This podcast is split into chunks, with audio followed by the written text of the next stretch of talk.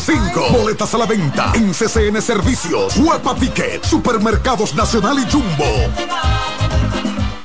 Invita CDN. La sirena, más de una emoción, presenta.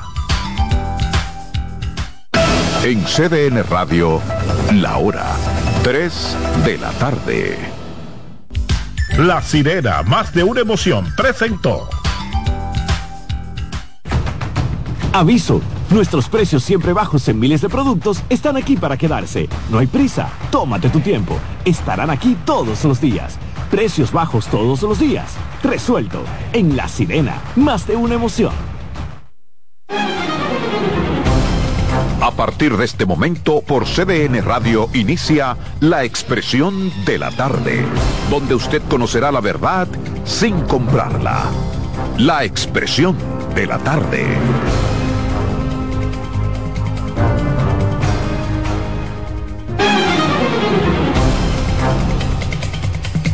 Bien, buenas tardes, buenas tardes República Dominicana, buenas tardes país, son las 3 en punto, arrancamos como todos los días de 3 a 5 con su programa La Expresión de la Tarde, un programa cargado de informaciones que compartiremos con ustedes durante estas dos horas, pero antes, ¿cómo están? ¿Cómo les fue de fin de semana? Bien, todo bien, todo gracias a Dios, siempre, la gracia de Dios, todo lo que uno hace. Buenas tardes República Dominicana, buenas tardes equipo, los amigos que nos sintonizan, que nos esperan de lunes a viernes de 3 a 5 la plataforma que está la expresión de la tarde en el aire, CDN Radio, 92.5 FM para Santo Domingo Sur y Este, 89.9 FM en Punta Cana y 89.7 FM en Santiago y toda la región del Cibao. Lunes, iniciando la semana, lunes 11 del mes 12 de diciembre, ya yéndose también, igual que el año 2023. Carmen Curiel. Roberto, Adolfo Enrique Salomón y Brea, el patrón Ángela Costa, los muchachos. Ah, un saludo a Dercio que va saliendo y a Kenzie que va entrando y a Román, ¿verdad? Y a los muchachos que están por allá, por la casa, en las oficinas y en el transporte que nos llaman cada día y que son parte de este programa, pues un saludo afectuoso y un feliz inicio de semana, porque ya comienza como a sentirse como un aire de fiesta, ya está como a mitad de, mes. Patrón. Buenas tardes, Carmen. Buenas tardes, don Roberto Gil. Muy buenas tardes, Adolfo Salomón al país, los dominicanos de aquí, los dominicanos de allá. Miren, señores, ¿qué es lo que le está pasando? ¿Qué es lo que está pasando en torno al ministro de Educación? Eh, últimamente el horno para él no está para galletitas. Hay varias denuncias sobre supuestas irregularidades. Una de ellas fue un sometimiento o una querella que llevó Juan Uvieres por ante la Procuraduría, a la cual me voy a referir ahorita, pero el tipo hizo un contrato con su universidad guapa y fue refrendado siendo el ministro. Cuando uno se da cuenta de la noticia o de la información, en principio no se contra, pero hay una, hay una colusión, ahí hay un choque, hay una... Pero todo se había hecho supuestamente a partir de los datos que él se había hecho antes de que él fuera ministro sin embargo, el contrato se refrendó ya siendo el ministro. Yo creo que si bien es cierto, probablemente no haya corrupción, al menos hay un choque ético y un choque moral y debe ser la fuente para la invalidación de ese contrato. Debió nacer de él. Pero él dice que él delegó sus funciones en otra, otros directivos. Precisamente el hecho de que él haya podido delegar en otros directivos es lo que en lo que ratifica que él es el, de, el dueño de la guapa. Sí. Y ahí hay un choque moral, exactamente, pero sigue siéndolo. Y lo sigue siendo. Aunque delegue en otro, si legalmente tú no te desvinculas con los procesos legales que existen para desvincularse, eh, no tiene ninguna diferencia entre que él siga ahí o que delegue en otro. Lo que Carmen conoce el asunto. No, no, yo me, de hecho me puse a ver la rueda de prensa que hizo el ministro para, para salir a, a la información, porque tú sabes que él, va, él sometió a dos, a dos periodistas, a dos comunicadores, porque por injuria y por por este caso. Sin embargo, grave error por parte, de, él. No porque se trate de dos periodistas y que, con los periodistas no se pelea. Yo no creo en eso. Yo creo que el que tiene su razón no tiene. Eh, puede echar su pleito y el que tiene una moral que cuidar tiene que cuidarla. Mira, y el que tiene que hacer lo que tiene que hacer, pero en este caso en el que los documentos evidencian que él no tiene razón, yo digo que es un grave error. Mira, según él precisó, son 52 los convenios que están establecidos con UAPA y el INAFOCAN. De hecho, dice él, señala y que tiene las pruebas de que solamente 10 contratos se han hecho en esta administración de, de, Luis Abinader. O sea, y que ninguno se ha firmado dentro de su, su gestión.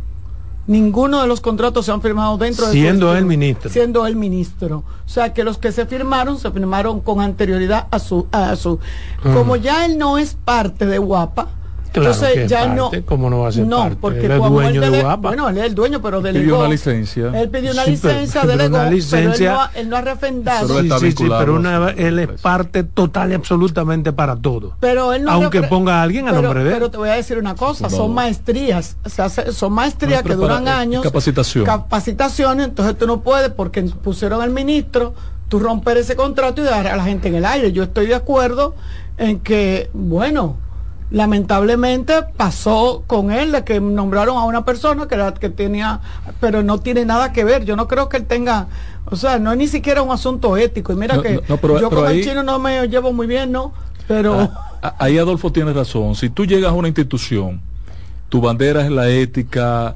la lucha anticorrupción de entrada. Tú sabes que ese, esos contratos existen y sabes que te lo van a sacar a la opinión pública en cualquier momento. ¿qué yo hago? lo pongo en pausa los contratos. ¿Y, las personas que están cogiendo clases?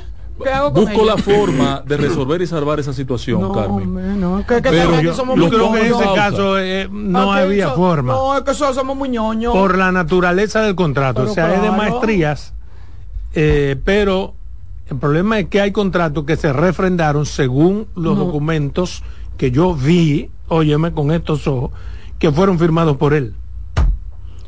Solo menos, oye, solo menos de 10 se han firmado en el presente gobierno y ninguno inició antes del 8 de agosto de 2022 cuando asumió su cargo. Dice él. Y llevó los papeles, lo mostró. Dice yo, él. Yo cuando se dan esos casos, yo... El monto no es muy alto tampoco. Cuando se dan esos casos... No es muy alto. 13 millones. 52 contratos de 13 millones. No 13 millones, pero son todos los contratos. Mm. No son 52 contratos de 13 millones. Ah, no, pues entonces son chilatas. son 13 millones. Está bien, pero chilata o no chilata. Hay un aspecto moral ahí. Exacto. yo, no, yo no veo. Yo cuando, cuando veo esos casos, eh, mantengo la coherencia de lo que siempre he dicho. El más interesado en que eso se aclare, como tenga que aclararse, debe ser el ministro de Educación no es asunto que salga a defenderse. Deje que se investigue lo que haya que investigar. Que se investigue lo que haya que investigar. hay que, hay que acabar con eso. Aquí las acusaciones tienen que llegar a un fondo. Sean mentiras o sean verdad. Porque si no se llega, entonces un, un grupo lo va a creer y otro no lo va a creer. Estoy totalmente de acuerdo contigo. pero aquí las cosas tienen que, llegar. Lo que ha hecho defenderse. Pero eso es lo que, ha hecho defenderse. Porque para que un tribunal tenga que responder. Exacto, para que ellos le respondan. Él, sometió a los periodistas y hizo una rueda de prensa donde mostró todos los documentos donde se establece que él no ha refrendado ningún contrato porque esos contratos están establecidos mucho antes de él estar ahí. Entonces, y que menos, y como dice él, menos de 10 contratos se han hecho bajo la administración del presidente Luis Abinader. Y la acusación que se le hace es de que, él, los, refrendó. Los refrendó, los firmó siendo ministro. Siendo ministro, cosa que no es verdad. Eso está sencillo. ¿eh? No, pero lo demostró. sencillo de demostrar. No, no, que no. No, él no ha demostrado nada. Él expuso su punto de vista. Eso es diferente. Y la otra parte expuso con documentos también su punto de vista. Él tiene que demostrar en los tribunales. Porque de hecho él ya dijo que que va a actuar judicialmente. No, él le mandó una, una, él le mandó para que se retractara una intimación por, en acto de alguacil para que se retractaran de lo que habían dicho a los dos comunicadores. Eso fue la semana pasada. Y hoy él salió con y, presentó eh, todo lo que él llama, lo que tú dices, que son las pruebas. Que... Yo contrario a Adolfo, yo lo veo bien. ¿El qué? Eso que él hizo contra lo, contra quien sea. Pero eso es lo que yo he dicho. No, porque tú dices como que, no debió hacerlo. no, al contrario, digo que ah. debió hacerlo. Ah, y que no se trata que no porque le iba a encontrar raro de ti porque esa posición tuya siempre ha sido. Lo que dije es que no importa que debió ser porque fueron o no periodistas. Ah, ok, ok, Ahora, él pudo en principio, en principio buscar una fórmula, ¿tú entiendes? Claro. ¿Por qué? Porque ahora él va a tener que demostrar documento contra documento. Bueno, precisamente, porque Pero- se supone que cuando tú eh, ya da ese paso, es porque tú tienes... lo que ¿verdad? pasa es que parece la él- forma de él- demostrar él- lo él contrario. suministró a los comunicadores Ni la- modo que tú te hagas los expedientes con los que él se defiende a los fines de, de cumplir con esa parte que decía Adolfo, que tiene No, suministró nada que yo sepa. Él, él ¿Cómo se van a presentó. retractar si ellos no tienen documentos? De, Bueno, se supone que si él, si ellos ello. tienen que, eh, mira, eh, él lo hizo contra dos comunicadores. Eh, Puede ser contra el dos eh, eh, no exacto, él lo hizo con dos que su, eh, según sus fuentes eh, le dijeron, son de esta gente que te hablan, de que tienen información, No, no, no, no. pero no, tenían los, no yo vi tenían, los documentos. ah bueno pues los eh, comunicadores, el, co- eh, el comunicador que yo vi tenía documentos. Tenía documentos y mostró los al documentos. que yo, al único Pero que yo digo que ahora escuché, será Ojalá no sean como lo de, de. Santiago. Si son ciertos o no los documentos, eso yo no lo Como sé. yo al que Pero si yo me paro aquí en este Margarita. programa y enseño documentos, yo parto de que son los de que yo voy a enseñar los documentos. Es ¿no? que donde me lleven me Sí, voy con mi documento bajo el brazo. todo. Yo, Pero qué al bueno, qué bueno que eso vaya donde tenga que al ir. que yo escuché, al que yo escuché no tenía ¿Se documento, dijo que fue una fuente, que había sido una fuente, que le habían informado, que tenía Es información. que algo así no se habla por fuente. Eh, ¿Es periodista? No, pues no es periodista. No es periodista. Ah, bueno, pues ahí No es está la diferencia. ¿Cuál que no es periodista? El que ella dice que escuchó, que dijo Escuchó que, fue por que fue fuente. por una, una fuente, le había informado. Pero ese está, está dentro de los... Sí, del sometido. Pero son dos personas nada más. Sí. ¿Cuál es el problema? Son dos personas. Está eh, eh, Chaede, ¿cómo que se llama? Najib Chaede. Na- Najib Chaede y mi amigo, eh, me fue este nombre de mi amigo. Amigo tuyo. Sí, claro. Ah, Casi hermano. Tú no ves No, casi- nombre no, le casi hermano no, somos amigos porque tampoco, ¿verdad? Mucho problema que ese buscador era el pobre. ¿Quién es? De la universidad somos amigos. Ese es. eh, Mira, nos fue hasta el nombre. Sí, yo lo, yo lo, él ha, él ha tenido cierta relevancia porque él, es- él es bien conflictivo. Él, él se ha tomado ese, ese papel muy en serio de, de tener cierta. Pero ¿quién es? ¿De quién estamos Eh, hablando? La gente eh, debe ay, estar Dios mío. preguntándose. Eh, Busqué nombre. Se le a los dos, se le Qué, qué vergüenza. ¿eh? Sí, este, Ay, yo lo- Dios mío. Qué casualidad. No, no, no, por ¿Qué casualidad, no. ¿Qué casualidad, eh, carajo? ¿cómo Pero que yo fui que tuve nombre. Él- él- por eso porque- pero no es casualidad Pero porque ¿cuál es el no, no, pero con eso se interpreta otra cosa. No, no, no, diga Claro, no, no se interpreta otra Pero cosa. no diga cuál es el Sí, pero que nombre. el, pu- el que puse el tema del una nombre yo. casualidad que Lo voy a buscar, lo voy a buscar. Yo no tengo problema yo lo estoy buscando aquí. Ojalá sea el mío. ¿Cuál es el problema? Oh, qué Eh. casualidad. Ay, este muchacho. Carajo. Qué Vamos a barbaridad, dejarlo Estamos negros jóvenes. Sí, no, sí, sí. Estamos buscando el nombre. Se le fue a los dos. No, yo Mientras tanto, señores, eh, hay que esperar, hay que esperar, pero es bueno. Lo que no es bueno es terminar el año con ese tipo de conflictos. Pero para hoy la Oficina Nacional de Meteorología prevé lluvias y hay seis provincias en alerta meteorológica. Seis. Seis provincias en alerta meteorológica. ¿Eh? Yo no, sabía que estaba así. Entre las provincias en alerta meteorológica está Monteplata, Samaná, Sánchez Ramírez, Duarte, María Trinidad Sánchez, Hermanas Mirabal, Espaillat y Puerto Plata, que tendrán más presencias de estos aguaceros. Para horas de la tarde solo se prevén algunos incrementos nubosos con lluvias débiles y moderadas. Provincias en alerta meteorológica, la UNAMED mantiene esas seis provincias ante crecidas de ríos, arroyos, cañadas e inundaciones rurales urbanas. Las provincias de Puerto Plata, La Vega, Hermana Mirabal, ahí está. Yo no he visto por lo menos hoy eh, lluvias. Diga, usted iba a decir. Sí, sí, yo vi hoy de nuevo la, la reunión de la policía con esta vez con la presencia que engalana ese escenario de la señora vicepresidenta. Eh, Como que engalana. ¿Por qué? Ella distingue el escenario donde está. ¿Y por qué? Porque sí. Ustedes, nosotros creamos muchos, muchos mitos y muchas cosas No, y hacemos a la mito. gente que sea. Bueno, un mito, porque No. ¿qué es lo que engalana aquí? Engalana ese escenario y cualquiera donde se encuentre. Bueno, pero ¿y por qué? Dime por qué. eh, esa santiaguera extraordinaria. Mira una cosa, Adolfo, van hoy 23 reuniones en ese escenario. yo me pregunto, ¿han servido de algo? Sí, Por ejemplo, claro. lo que ella informa hoy, que va a ser el rastreo, la posibilidad de confirmar eh, personas que, que han delinquido, que están prófugos, que están... Pero ya eso se había anunciado tres veces. Yo no lo había escuchado. Sí, claro, el programa Constantino fue el primero que tenía No, el esa Constantino es posibilidad. otra cosa. Para Verificar, los verificar las personas No, en función de su... Sí, pero eh, eh, le- lee bien, di lo que tú estás El diciendo. otro- A la información de hoy refiere. El que sustituye a Constantino, ¿cómo se llama el nuevo?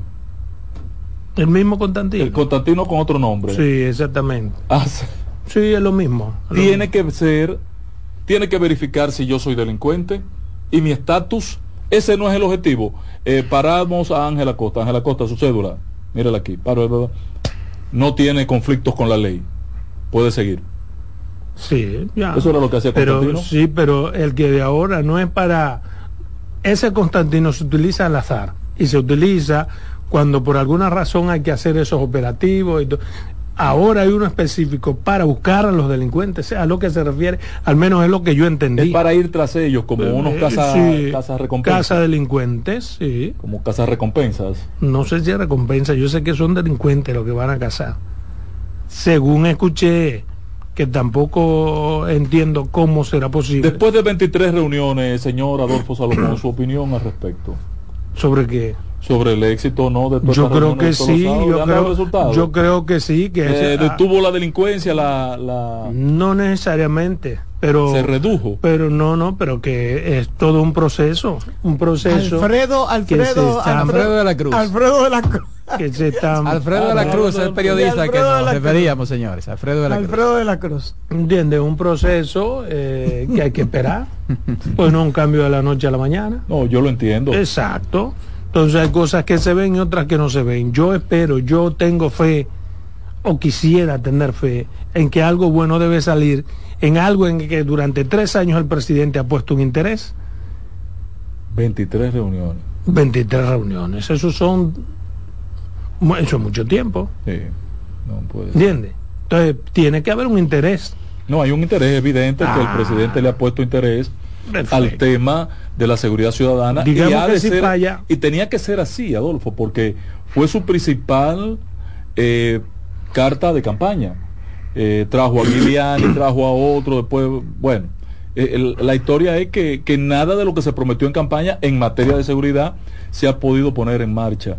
Y todavía yo percibo hoy que se siguen improvisando acciones. Bueno, eso es lo que usted percibe. No sé cuál Puedo es estar fundamento. equivocado. Mientras tanto, mañana van a anunciar al país cuáles son los jueces del Tribunal Constitucional. Eh, Ay, ¿tú, tú tienes alguna, hay alguna sospecha? Ay, No, sospecha no, yo tengo unas informaciones no confirmadas. La oposición No dice que ya está hecho el ¿Quién, quién- quinteto. di- dime, dime más No, pero a mí no me lo dijo la oposición. A mí me lo dijo alguien que, que un legislador. ¿Quiénes van a estar? Nanfi. Ah, pues vamos arriba. Está Nanfi. Está el que... el Olivo- del- Olivares. el que el candidato del PLD denunció, Sí, pues, Ah, sí. Esteves. Y, y lo va a eh, presidir. Napoleón Esteves, si está, ¿cómo se llama el otro? Hay un muchacho jovencito de apenas 39 años, de San Francisco de Macorís. A mí no me pareció prudente poner ahí una persona, no porque, sino porque tiene- para algo el Tribunal Constitucional debe ser una instancia en la otra- que además de del no. conocimiento, la las canas tienen que tener, Tienen que pesar. la experiencia tienen que Tiene pesar. que pesar. No me venga a mí que en- con el simple currículum. Tú tienes el currículum, Pero perfecto, pero si eres joven, la juventud a veces es mala consejera o es para uno cometer los errores. pero además Ese quizá, escenario le, para Maduro. quizá le están echando caso a mucha gente que estaba buscando diferentes corrientes de pensamiento. Bueno, van, hay una mujer, de los cinco que hay una mujer, eh, ¿cómo se llama? No recuerdo el nombre de esa joven que me dijeron. Y Olivares. Que Olivares. Hay un joven de Santiago que trabajó los... Aquella vez que se aprobó el tema del Código Penal, ¿tú recuerdas? No. Que estaba postulando ahí. Yo creí que el muchacho tenía todas las condiciones para... Pero ahí todo el que estaba ahí tenía todas las condiciones. Uno más que otro, pero todo el que estaba ahí tiene las No, condiciones. no, y hay gente que no tenía condiciones. Juan, dime una. ¿Cuál? El que le salió a Henry eh, eh, a, a Luis Henry con lo que le salió ese tipo de Eh, Los eh, nietos de ese hombre Rosario. evitar que él Si tú supieras que Rigoberto Rosario es un abogado con mucha formación. Eh, yo lo conozco. Penalista, entonces? es un penalista, sí. Entonces que. Rigoberto ese es Rigoberto siendo Rigoberto. Sí. El problema de Rigoberto en la- su vida es pero eso. no podía Él ser- renunció del no asunto ser de. juez. ¿Recuerda Bueno. cuando él renunció de Adoco? De Adoco, Sí. renunció Que de- dijo cómo estaban manejando algunas cosas ahí. Sí, en Adoco. Eh. Ese es Rigoberto siendo Rigoberto. Un tipo roca izquierda que no tiene el temple para estar en un tribunal constitucional. Sí. Pero la madera, la formación jurídica la, la tiene, Sí. la tiene, sí. Le faltó el Sí, temple. Lo que pasa es que él tiene, tiene problemas de manejo de, de sus emociones. Y además confundió los escenarios. Lo ¿Cómo puede confundió. Ese no era un escenario para decir lo que dijo, aunque lo que dijo tiene sentido y validez. Él no miente cuando dijo lo que dijo. Pero primero te dan los cinco minutos para O sea, que tú él dijo expongas. que se había violentado la constitución designando Vecinando, un- a- a- a- sí, se puso por encima de todo el mundo. Se puso a José Henry pero por no- se violó la constitución. Pero claro, se violó, muchísimas cosas se violaron. Se violó la ética. Bueno, pues está bien, pues, tú me la das ahorita cuando salgamos. Ok. Bueno, ese es el patrón que te le va a dar. Le, vas a ganar, le va a ganar fácilmente. Así dice el nieto. Fácilmente. mío. Así dice el nieto. Así dice el nieto. mío. Y tú me vas a dar una carrera.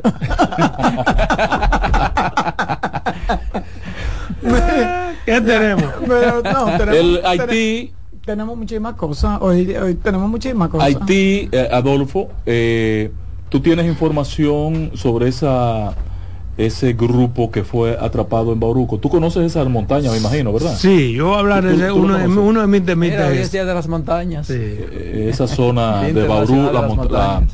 cordillera de Bauruco, y que te, pero fueron apresados en Polo. Esa gente caminaron bastante eh, para llegar de, de la frontera a Polo. Fueron apresados porque salió el video. Pero ese es el pan nuestro de cada día. En En, este zona. y en todos los gobiernos. 387, no, 89, per- 87 personas. Oh, pero, pero- pero ahí a- pasa más gente que Yo por el diar, diarén, ¿eh? ¿qué se llama? El que pasa. Sí. Yo que te iba a preguntar, pero como tú te vas, yo te iba a preguntar que qué fue lo que le pasó a la Junta, que, que no aceptó mil y pico de, de, De de candidaturas. candidaturas municipales. Bueno, algunas porque no cumplen con algunos requisitos. Pero si tú quieres es leer, mucho, no son muchos. Vámonos a comerciales. Son.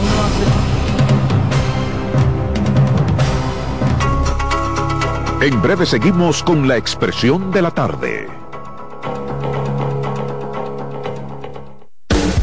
Estás en sintonía con CDN Radio. 92.5 FM para el Gran Santo Domingo, zona sur y este. Y 89.9 FM para Punta Cana. Para Santiago y toda la zona norte en la 89.7 FM. CDN Radio. La información a tu alcance. Una institución referente nacional y regional en el diseño, formulación y ejecución de políticas, planes y programas de este ministerio ganador del Gran Premio Nacional de la Calidad. Decirle que es un compromiso que asumimos desde que llegamos para poder eh, implementar los deseos y las instrucciones del presidente de la República en ir siendo eh, más competitivo, dar un mejor servicio con la transparencia, con la honestidad, con un mundo globalizado que tenemos que exportar no solamente cantidad, sino calidad permanentemente. Ministerio de Industria, Comercio y MIPIMES. Una ama de casa, una periodista, un reportero y un productor comparten la mesa para servirnos todas las informaciones y el entretenimiento que caben en el plato del día. De lunes a viernes a las 12 del mediodía, estamos seguros que vamos a dejarte sin vida información y buenas conversaciones. Buen provecho.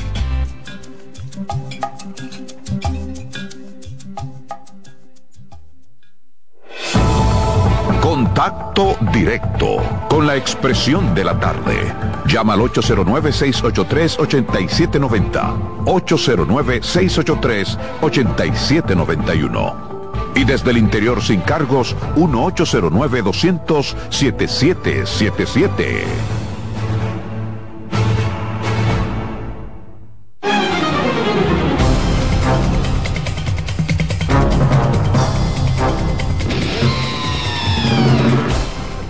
Bien, continuamos aquí en su programa La Expresión de la Tarde. Yo tengo dos temitas que quiero compartir. El primero está relacionado con algo que hablábamos al principio y es el tránsito constante de haitianos por las montañas dominicanas, por Bauruco, por Pedernales, por donde quiera. Que este fin de semana fue noticia de primer orden debido a que apareció un video en el que se evidenciaba una gran cantidad de haitianos con palos y machetes atravesando. Lo único nuevo de todo esto es el video, señores porque es normal y esa es una zona de trasegar, de cruzar, de caminar de los haitianos, con y sin confabulación de autoridades. Entonces, estos haitianos entrando por Bauruco, en algo que es normal, las autoridades ahora también quieren hacer su show mediático, queriendo hacer aparentar que van a enfrentar eso van a, enfrentar algo que debió haber estado enfrentado hace mucho. porque Porque los, los primeros que saben que esa zona es una de las zonas por donde pasan los haitianos todos los días, de todos los años y de todos los gobiernos, son los propios guardias. Ellos lo saben, por eso es que a mí me molesta sobremanera cuando las autoridades toman esa actitud cuando pasa algo. Porque las autoridades se, se movilizan ahora porque sus debilidades y falta de control fueron expuestas en un video. Pero eso es normal, les repito. Más que normal por esa zona es común y por Pedernales, de donde yo soy. Ahora dicen que van a reforzar lo que eh, la zona para evitar que eso ocurra, pero tú vas a reforzar lo que saben que debió estar siempre reforzado por una zona de un paso constante y ahora durante dos semanas ellos van a, vigilar la frontera y usted verá guardia y no van a mandar videos de la guardia y usted verá en los medios de comunicación 700 carritos de guardia y todos los guardias empepillados, ¿eh? debidamente habituallados para que veamos que ellos están en la frontera. Pero ese no es el problema, porque ese video de los guardias y esa constancia dura dos semanas. ¿Cuándo volveremos a ver de nuevo los guardias? Cuando aparezca de nuevo otro video en el que evidencia ese paso, ese trasiego de nacionales haitianos a territorio dominicano de forma indiscriminada. Y eso se hace de gratis, no. No. Primero porque ellos pueden entrar ahí en esa zona de Bauruco, pero tienen que caminar muchos kilómetros. Y en todos esos kilómetros se supone que hay espacios en los que están apostados guardias, vigilando. Pero ustedes creen que a mí eso es lo que me preocupa, el trasiego de esos haitianos, el paso de esos haitianos, el cruce hacia territorio dominicano, no. A mí lo que me preocupa es que las autoridades han dicho en varias ocasiones que tienen el control y eso evidencia el descontrol, lo cual pone de manifiesto eh, debilidad institucional. Pero más que eso, yo que soy de la frontera, mucha gente que es de Pedernales sabe que de esos delincuentes haitianos que están acabando en Haití, llámese los barbecue y otros, han cruzado a territorio dominicano por nuestras fronteras. ¿Y cómo cruzan? Como cruzaron esos cientos que pasaron, bajo nocturnidad y, y también con la complicidad de autoridades. Entonces, yo creo que es un riesgo extremadamente grande, y lo dije una vez aquí, que las autoridades del ejército digan que tienen resguardada la frontera y que dan garantía de que los delincuentes haitianos, de que los sicarios haitianos no entran a territorio dominicano. No tienen forma humana de evitarlo, porque muchos de ellos han entrado. Barbecue ha entrado a territorio dominicano y otros delincuentes han entrado por Pedernales que vayan e investiguen si tengo o no razón, o que me pregunten, que yo le voy a decir cómo. Han entrado por Pedernales varios de esos delincuentes haitianos. Pero lo que más me preocupa todavía no es que entren ellos, sino que son los mismos haitianos que están complotando contra la República Dominicana. Cuando se le pone agria la piña en Haití, ellos pasan a territorio dominicano. Pero cuando están en Haití, ellos hacen todo lo que tienen que hacer para que haya un clima de pleito entre Haití y República Dominicana. Son esos, son esos delincuentes haitianos pagados por el gobierno haitiano y por la cúpula empresarial haitiana enquistada tanto en Miami como en, ¿cómo se llama? En Canadá. En Canadá, los que pagan a esos haitianos que van a Haití y cruzan con esa facilidad. O sea, están entre nosotros. Y eso es peligroso. Que el enemigo te pelee en la mañana y que en la noche duerma contigo. Eso es peligroso. Y muchos de esos delincuentes haitianos, repito, pasan a territorio dominicano. Y hay dominicanos que les compran cosas, que les llenan los vehículos y pasan de nuevo hacia Haití. Y yo quisiera pensar que las autoridades no saben eso. Pero lo sabe tanta gente en la frontera que estoy casi seguro que ellos también lo saben. Y no pasa nada. Tú hiciste una referencia muy tangencialmente, Adolfo, a la parte que a mí me preocupa, eh, que es la inteligencia. Esa caravana que cruzó ahí, porque 400 gente no es, no es poca gente, no dije que pasaron por ahí, yo no me di cuenta. Cuatro, por cualquier punto de la frontera, yo que conozco la línea fronteriza, por cualquier punto de la frontera que crucen, la gente se da cuenta cuando pasa una caravana de esa dimensión. Alguien tenía que identificar que esa gente estaba cruzando y esa gente llevaba varios días caminando porque fueron apresados en polo. Ya ellos habían caminado cientos de kilómetros. Pero además, para hacer ese desorden, hay que hacer un orden. Tiene que tener un desorden con orden, claro. claro. Tiene que ser un desorden con orden. Entonces tú me vas a decir Entonces, a mí Falló la que no hay un inteligencia, solo guardia, que no, no, no, yo no digo Falló la No, aquí inteligencia. no falla nada. No, Falló es la- igual que la pero inteligencia no falla. Un- es igual que la inteligencia policial, La aquí inteligencia no no falla. falla. Nunca falla. Lo que pasa es que O no se le- de eso utiliza. que se trata la inteligencia. Tú no me puedes decir a mí que la inteligencia dominicana no sabía de eso. Pero no Entonces no falló, ser. no falló, lo que no hicieron su trabajo. Y esa gente cruza por zonas donde yo sé que hay despliegue militar en este Es momento. al revés. Entonces, falló Hay despliegue. Es al Entonces no revés. falló la Es al revés. inteligencia. Hay, un, Entonces- hay un reforzamiento de la inteligencia. Bueno, entonces Para están, poder hacer eso.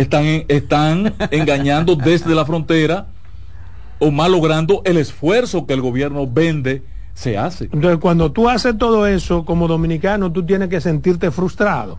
¿Por qué? Porque para hacer eso tiene que haber una sola razón, que es la que pesa, es la económica. Y Se está convirtiendo, perdóname, en un gran negociazo resguardar la frontera. Y porque tú- permiten de manera selectiva y por dinero, unos sí y otros no. y tú dices que tienes información de que los bandidos haitianos cruzan, entran y salen al país. De que hay, sí, que ellos han entrado al Y territorio si eso es así, Adolfo, y- ante la situación y delicada que, vayan a nosotros averigüen por tenemos. Eh, de que sea tan vulnerable la seguridad territorial dominicana, eh, nosotros estamos vendidos entonces, porque en cualquier momento los haitianos cuando quieran ocupan esta pendejada y, no, y, no- y nos dan una pena. No creo que tengan fuerza No, para no. ocupar. Y, y entonces, No es tan- pues, no pueden entrar así, no es tanto si así. pueden entrar de 400 en 400, eh, tú te- No, por eso, pues también en Estados Unidos entran y están más protegidos y son más poderosos que nosotros. Ese no es el punto, que tú ya quieres llevármelo para el ámbito No, no, político. no, es- el es- punto mío es... el que lo puso en el esa- escenario político fuiste tú desde No, el no, principio. yo lo puse en el escenario político. real. Las y he dicho, perdóname, perdóname. Han fracasado. Es un escenario real y he dado puntos que incluso yo me la juego cuando lo digo aquí. Claro que sí, yo te Pero lo felicito y te estoy diciendo. acompaño. Ahora lo Lo que yo no entiendo diciendo. es, lo que yo no entiendo es, porque yo tengo, yo pienso que en el, en el tiempo que tengo haciendo periodismo, yo, yo ha debido haber escuchado más de 70 mil veces el reforzamiento en la frontera. Es que la refuerzan, mira, ahora la van a reforzar durante dos semanas, ¿Y- y hermano. ¿Cuánto cuesta? ¿Cuánto cuesta Y cuando estábamos los otros días con esas confrontaciones pendejas con Haití, hubo un reforzamiento. Sí, claro. Bueno, bajó el clima, todo está tranquilo, ¿qué hacen de nuevo? Se repliegan y vuelven a su anterior. casa. Los guardias que son de la capital comienzan a pedir permiso para venir para la Posición capital. anterior. Porque eso es otra cosa. es una maldita complicidad que le piden a sus superiores y se van de lo que llaman de lechuza. Pero le están pagando para que estén apostados en la frontera, pero la mitad está aquí en sus casas, en la Sí, capital. sí. ¿Entiendes? Sí, ese despliegue, Es un ese despliegue, engaño. ese despliegue tiene Es un un costo, engaño. un costo importante para el Estado económico tiene que tenerlo. Pero es más importante que tú regalar, por ejemplo, todo lo que se regala en Navidad. Suponiendo que Total, haya que equilibrar. Sí, sí, eso va a ser efectivo. Pero lo que tú me estás demostrando aquí en tu exposición ante el país es que tal inversión no es efectiva. Que la vulnerabilidad permanece en la frontera. Que un, que un, que una eh, en esa ruta es y parece que es frecuente porque se ve la trocha, se ve el camino. Pero acá, un camino hecho pero yo los- yo y un pelotón de 400 gente cruzando por ahí todos los días. Pero yo le he dicho usted Pero mil veces. Medio Haití con cada- razón cada hay vez- candidatos que nos reúnen 400. Pero va acá. Ay, cállate. Cada vez que hablamos de frontera y de lo que está haciendo el gobierno, que me parece bueno, hacer los muros y la frontera, yo le he dicho que eso no es efectivo. ¿Por no, qué? no es efectivo. Porque la frontera Ellos es más porosa que otra cosa. Ellos vienen por otro lado. Y que yo me ubico en la frontera de mi pueblo, en Pedernales, en la frontera, y de ahí para allá, Mencía, Aguas Negras, Altagracia, son lomas, todas Sí. subiendo. Y no hay posibilidad humana de que nuestros guardias, a menos que no haya un interés real, de que los guardias dejen de ser capitalinos y estén en el único lugar en donde tiene importancia un guardia. ¿Qué importancia tiene un guardia en la capital? Los guardias, y es la naturaleza de la guardia, está para proteger las fronteras y la soberanía nacional. Ahora, sí, sí, ¿Eh? sí. Es un papel, perdóname, establecido en la Constitución. Trate- claro. Entonces, ¿dónde se protege la frontera? Desde la capital. En el caso del Eso no ejército tiene tiene, la tarea asignada de ser el protector de Guardián de la frontera. Sí, pero- frontera terrestre. Los asuntos de la frontera son, son difíciles porque si En vemos todas la partes. estadística en todas partes en la frontera, Sí. Los países poderosos no han podido, ¿eh? No han podido, sí, pero aquí Es que es difícil. no han podido. Es Pero que es nadie difícil. dice, nadie niega eso, Roberto, y tú tienes toda la razón. Ahora, aquí se ha levantado toda una línea de información, de campaña, de propaganda, perdón, de que está reforzada la frontera, que está garantizada, que está sellada. Y todos los días los eventos que acontecen desmienten tal afirmación. Eso es lo que yo veo mal. Garantizar una frontera, porque cuando tú la garantizas, mucha gente se desentiende. Exacto. ¿Entiendes? Entonces es mejor tú tener las cosas en ascuas para que todo el mundo busque la forma de autoprotegerse, porque eso es lo que uno hace cuando tú no tienes cierta garantía. Claro. Pero si la persona indicada te dice a ti, yo te garantizo que por ahí no pasa nada, tú te duermes en tus laureles. Y eso es lo que no debe ocurrir. Por eso me parece, y esto lo he discutido con muchos guardias amigos, me parece un contrasentido. No, pero que tú sabes que como país hay que mandar un, un mensaje de, de que tenemos el control, está bien, pero el control se puede tener teniéndolo, no anunciándolo. Claro. ¿Entiendes? De hecho. Porque son dos cosas diferentes. Bueno, quería decir eso sobre ese tema y hay otro tema que me parece importante y está relacionado con que el presidente del movimiento rebelde, Juan Ubiere, depositó este lunes una querella en la Procuraduría de la República para que investigue los más de 2.500 millones invertidos en el programa de transporte escolar por el ministro de Educación, Ministerio de Educación, conjuntamente con el Ministerio de Obras Públicas. En esta querella, y me parece importante porque las más de las veces vemos a Juan Ubiere y a cualquiera hacer denuncias. Y yo siempre he establecido aquí la diferencia entre denuncia y querella. Vuelvo y la repito. La denuncia puede ser incluso un acto de irresponsabilidad o un acto de llamamiento para que las autoridades entren en auto, para que puedan investigar, para que se les prenda un bombillo si ellos quieren. Porque las autoridades en varios casos, sobre todo de corrupción, pueden actuar incluso de oficio, pero la querella no. La querella tiene una configuración más específica. ¿Por qué? Porque usted está acusando de manera directa a personas directas sobre actos directos y lo está plasmando con su firma. Con lo cual usted se hace responsable ante lo que está diciendo. Con una denuncia no. La denuncia puede ser a la opinión pública. Otra de las ventajas de la querella es que obliga a que las autoridades en un momento dado tengan que dar respuesta al querellante porque tú eres parte. Ahora Miriam Germán y el equipo tiene que darle respuesta, tiene que averiguar. Esto no significa que en sus averiguaciones las cosas tienen que ser como diga Juan Ubiere. Probablemente ellos determinen que no hubo indicios que puedan comprometer la responsabilidad penal de nadie o que no encontraron elementos. Eso también suele pasar. Y archiven ese. Y archiven si fuera necesario. Pero es importante que en vez de denuncia sea una querella, porque él está acusando a educación y a obras públicas de violar la ley 340-06 sobre compra y contrataciones y la 6317 del Instituto de Tránsito y Transporte. en una comunicación de prensa dice que decenas de simpatizantes del movimiento que preside Ubiere fueron allí. En agosto del presente año, el ministerio, de, el ministro de Educación abrió una licitación, dice él, aperturando los procesos de excepción para la contratación de servicios del programa de transporte escolar sin que el país estuviera en un estado de emergencia.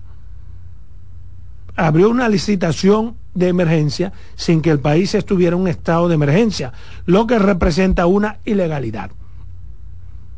Ahí Juan puede o no tener la razón, porque una emergencia no es lo mismo que una urgencia, y si se necesitaba ante una emergencia lo que hay que justificarla y buscar que el Congreso la refrende, que yo creo que no se hizo, por eso creo que Juan tiene la razón.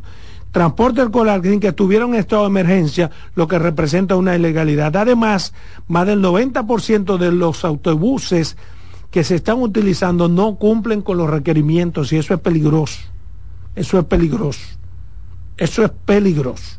Afirma que más de nueve empresas que fueron favorecidas con la licitación, en su mayoría nunca han sido prestadoras de servicios de transporte en el país, lo cual también es corrupción y peligro, con excepción de dos o tres. Yo creo que estamos ante un proceso en el que, al igual que como dio respuesta al caso de Inafocam, el ministro de Educación y el de Obras Públicas den respuesta a Juan Ubiere, porque merece una respuesta porque Juan puede ser lo que usted quiera, pero formuló una querella.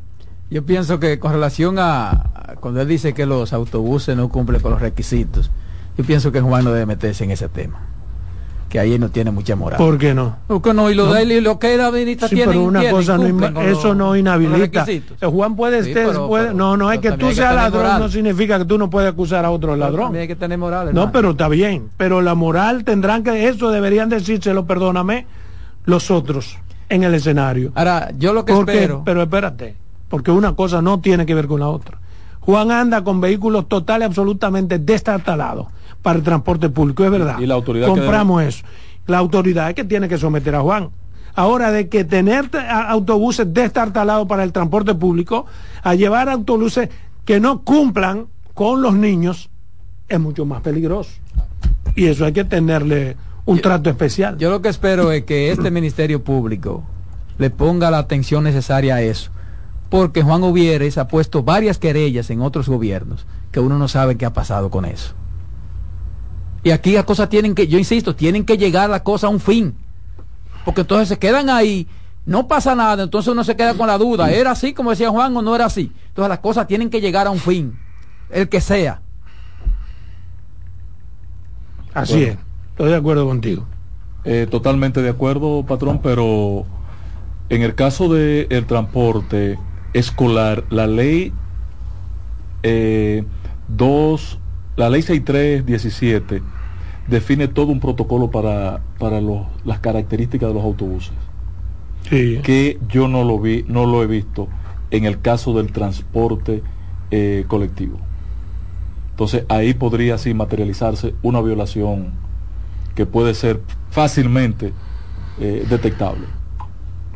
El que ha visto los vehículos saben que no hay una adecuación especial en ninguno, al menos en los que yo he visto y me he detenido. Eso tiene, eso tiene un, un, un estricto eh, eh, listado de requisitos de cómo deben ser los autobuses. Pues eso también es sencillo. Porque aquí las cosas son sencillas, porque eso es sencillo de demostrar y de comprobar. Sí. eso le toca a la autoridad. por, eso la por eso él ha acudido a la autoridad. Eh, y ojalá ahí extendieran eh, esa investigacióncita también a la implementación de los corredores. Pues a la denuncia, a la. Ok. Atención, doña Miriam, de parte nuestra. No, de parte tuya. Sí, pero yo, yo, yo pienso, yo pienso, yo insisto, miren, ella de manera formal y tiene sustento, yo voy con Miren, yo insisto en que aquí, yo insisto en que aquí las cosas tienen que llegar a su fin, porque aquí hay sectores también que lo cuestionan todo, que lo cuestionan todo y acusan, entonces aquí las cosas tienen que llegar donde tienen que llegar, porque acaba con ese relajo, porque entonces siembran una duda, entonces el que le interesa piensa esto y que no piensa tal cosa, no, no, tienen que llegar eso, que se haga esa investigación. Y se acabó. Y con los corredores también. Porque aquí hay sectores que viven hablando cosas, pero al final tampoco pueden demostrar nada. Entonces el Ministerio Público tiene que acabar con ese relajo y darle seguimiento y hacer la investigación que haya que hacer y determinar qué pasa y punto. Vámonos con ese punto.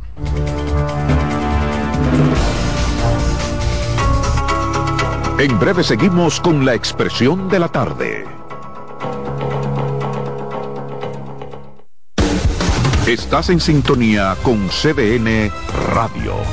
92.5 FM para el Gran Santo Domingo, zona sur y este. Y 89.9 FM para Punta Cana. Para Santiago y toda la zona norte en la 89.7 FM. CDN Radio. La información a tu alcance. Felipe y Gaby dan fe del crecimiento de la construcción gracias a Banreservas. Lo mismo dicen Manolo, Conchita y toda la brigada por el apoyo que recibe la pelota. Muchos también son testigos del apoyo al arte y la cultura, y ni hablar de los que se benefician del programa de pignoración de arroz, como don Héctor y su gente.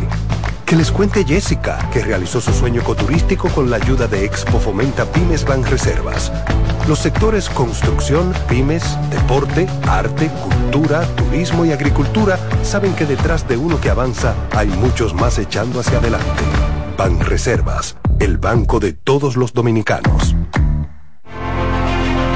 Institución referente nacional y regional en el diseño, formulación y ejecución de políticas, planes y programas de este ministerio ganador del Gran Premio Nacional de la Calidad. Decirle que es un compromiso que asumimos desde que llegamos para poder eh, implementar los deseos y las instrucciones del presidente de la República en ir siendo eh, más competitivo, dar un mejor servicio con la transparencia, con la honestidad, con un mundo globalizado que tenemos que exportar no solamente cantidad, sino calidad permanentemente. Ministerio de Industria, Comercio y MIPIMES. Contacto directo con la expresión de la tarde. Llama al 809-683-8790. 809-683-8791. Y desde el interior sin cargos, 1-809-200-7777.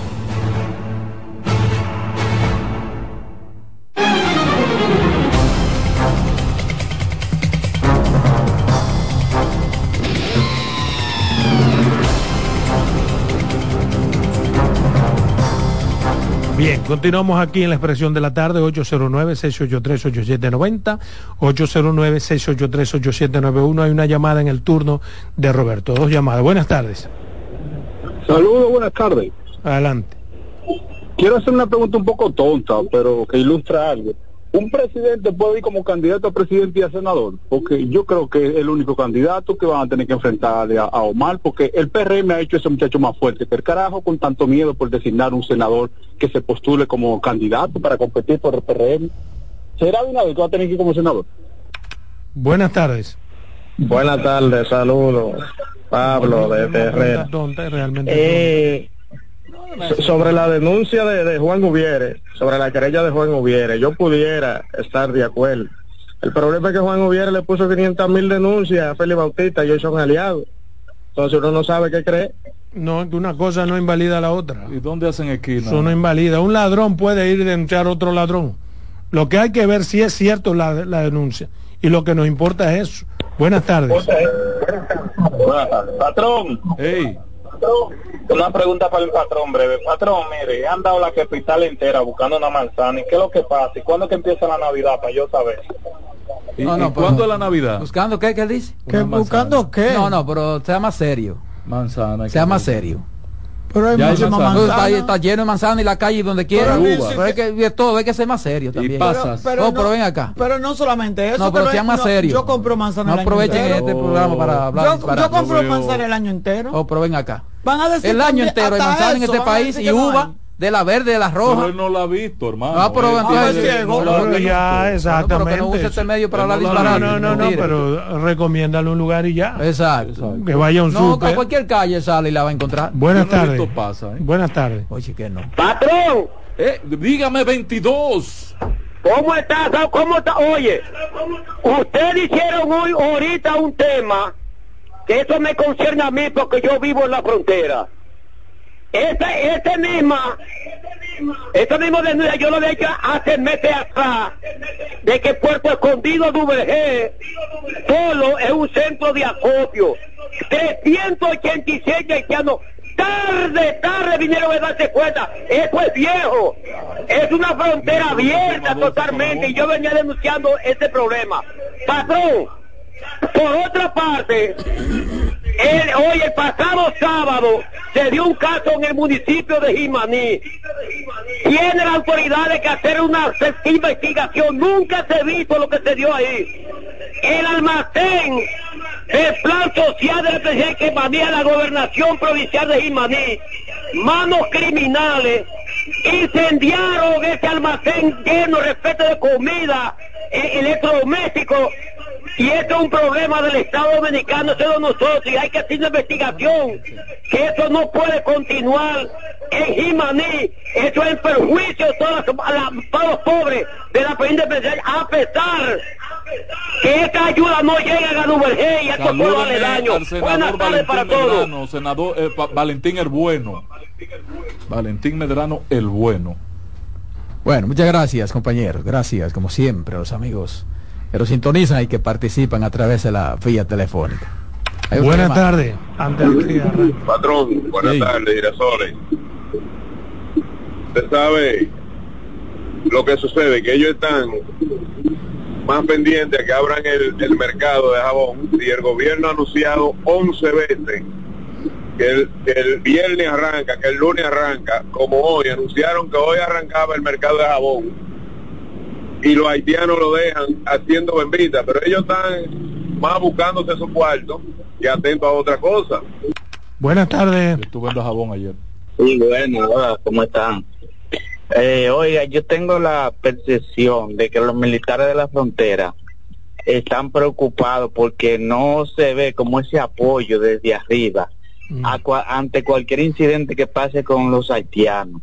O sea, lo que yo entiendo es que alguien, ya sea el presidente, jefe de la Fuerza Armada, debe decir, expresarse y decir que ellos son los, digamos, los protectores, por decir de alguna manera, de los militares, porque los militares piensan que si pasa cualquier incidente, a ellos lo van a meter preso y ellos se embromaron. Buenas tardes. Buenas tardes. Mire, yo, yo quería, yo fui que llamé el otro día para denunciar el caos que se está dando en la Isabel Aguiar entre la calle Guarocuya y el kilómetro 9. Le solicitamos por favor al director de la DGC de Santo Domingo Oeste que por lo menos mande un policía en una motocicleta por lo menos para que se esté pasillando a ciertas horas en la tarde, porque a veces para cruzar la Isabel Aguiar desde la México de Buenos Aires es un caos, no podemos cruzar, se nos van hasta 20 y 25 minutos. Ahí, ahí. Dicen que Escobita no barre bien, pero yo como que no he visto esta Escobita barre bien la de DGC. No ha comenzado a barrer, pero va a barrer. Bueno, ojalá que se ponga, se ponga la pila, como dice. Miren, yo quiero referirme al tema de la falsificación de medicamentos, al negocio de la adulteración no, eso no, de medicamentos. Eso no pasa. Porque todo luce indicar que aunque ha bajado el ruido y la frecuencia con que se detectaban y se intervenían algunos negocios, esa práctica sigue tan campante como el hombre aquel.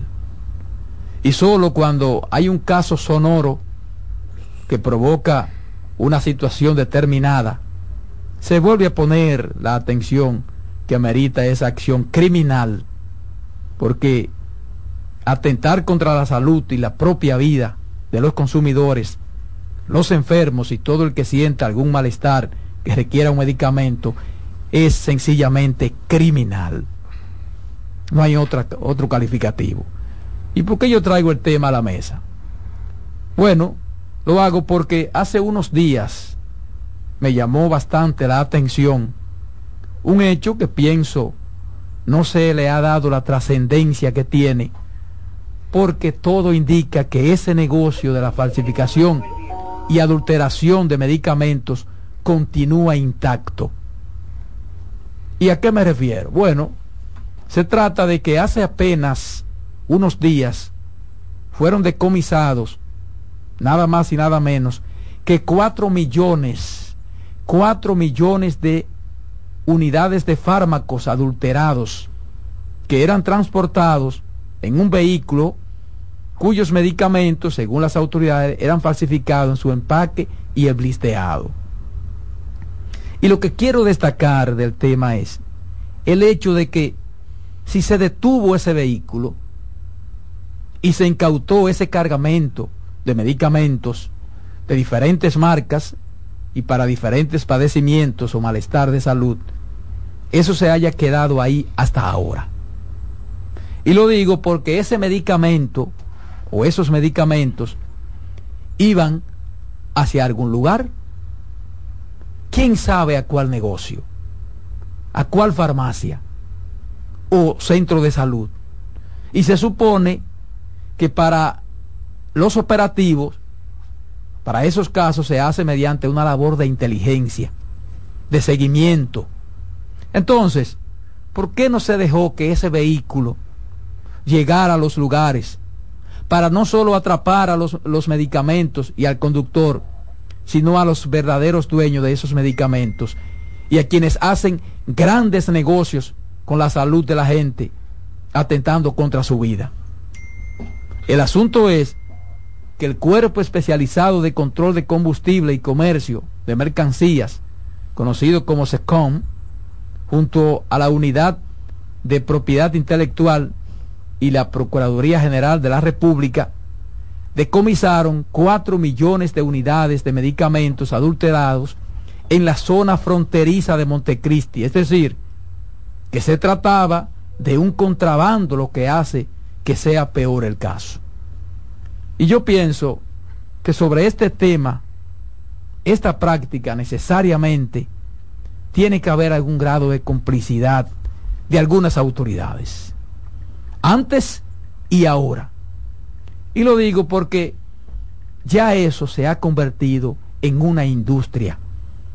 La falsificación no solo de medicamentos, sino de muchísimos otros productos en la República Dominicana es una constante. Y no basta con hacer un operativo cada cierto tiempo cuando se denuncia un caso sobre el que tampoco se aplican las sanciones que se establece en la ley.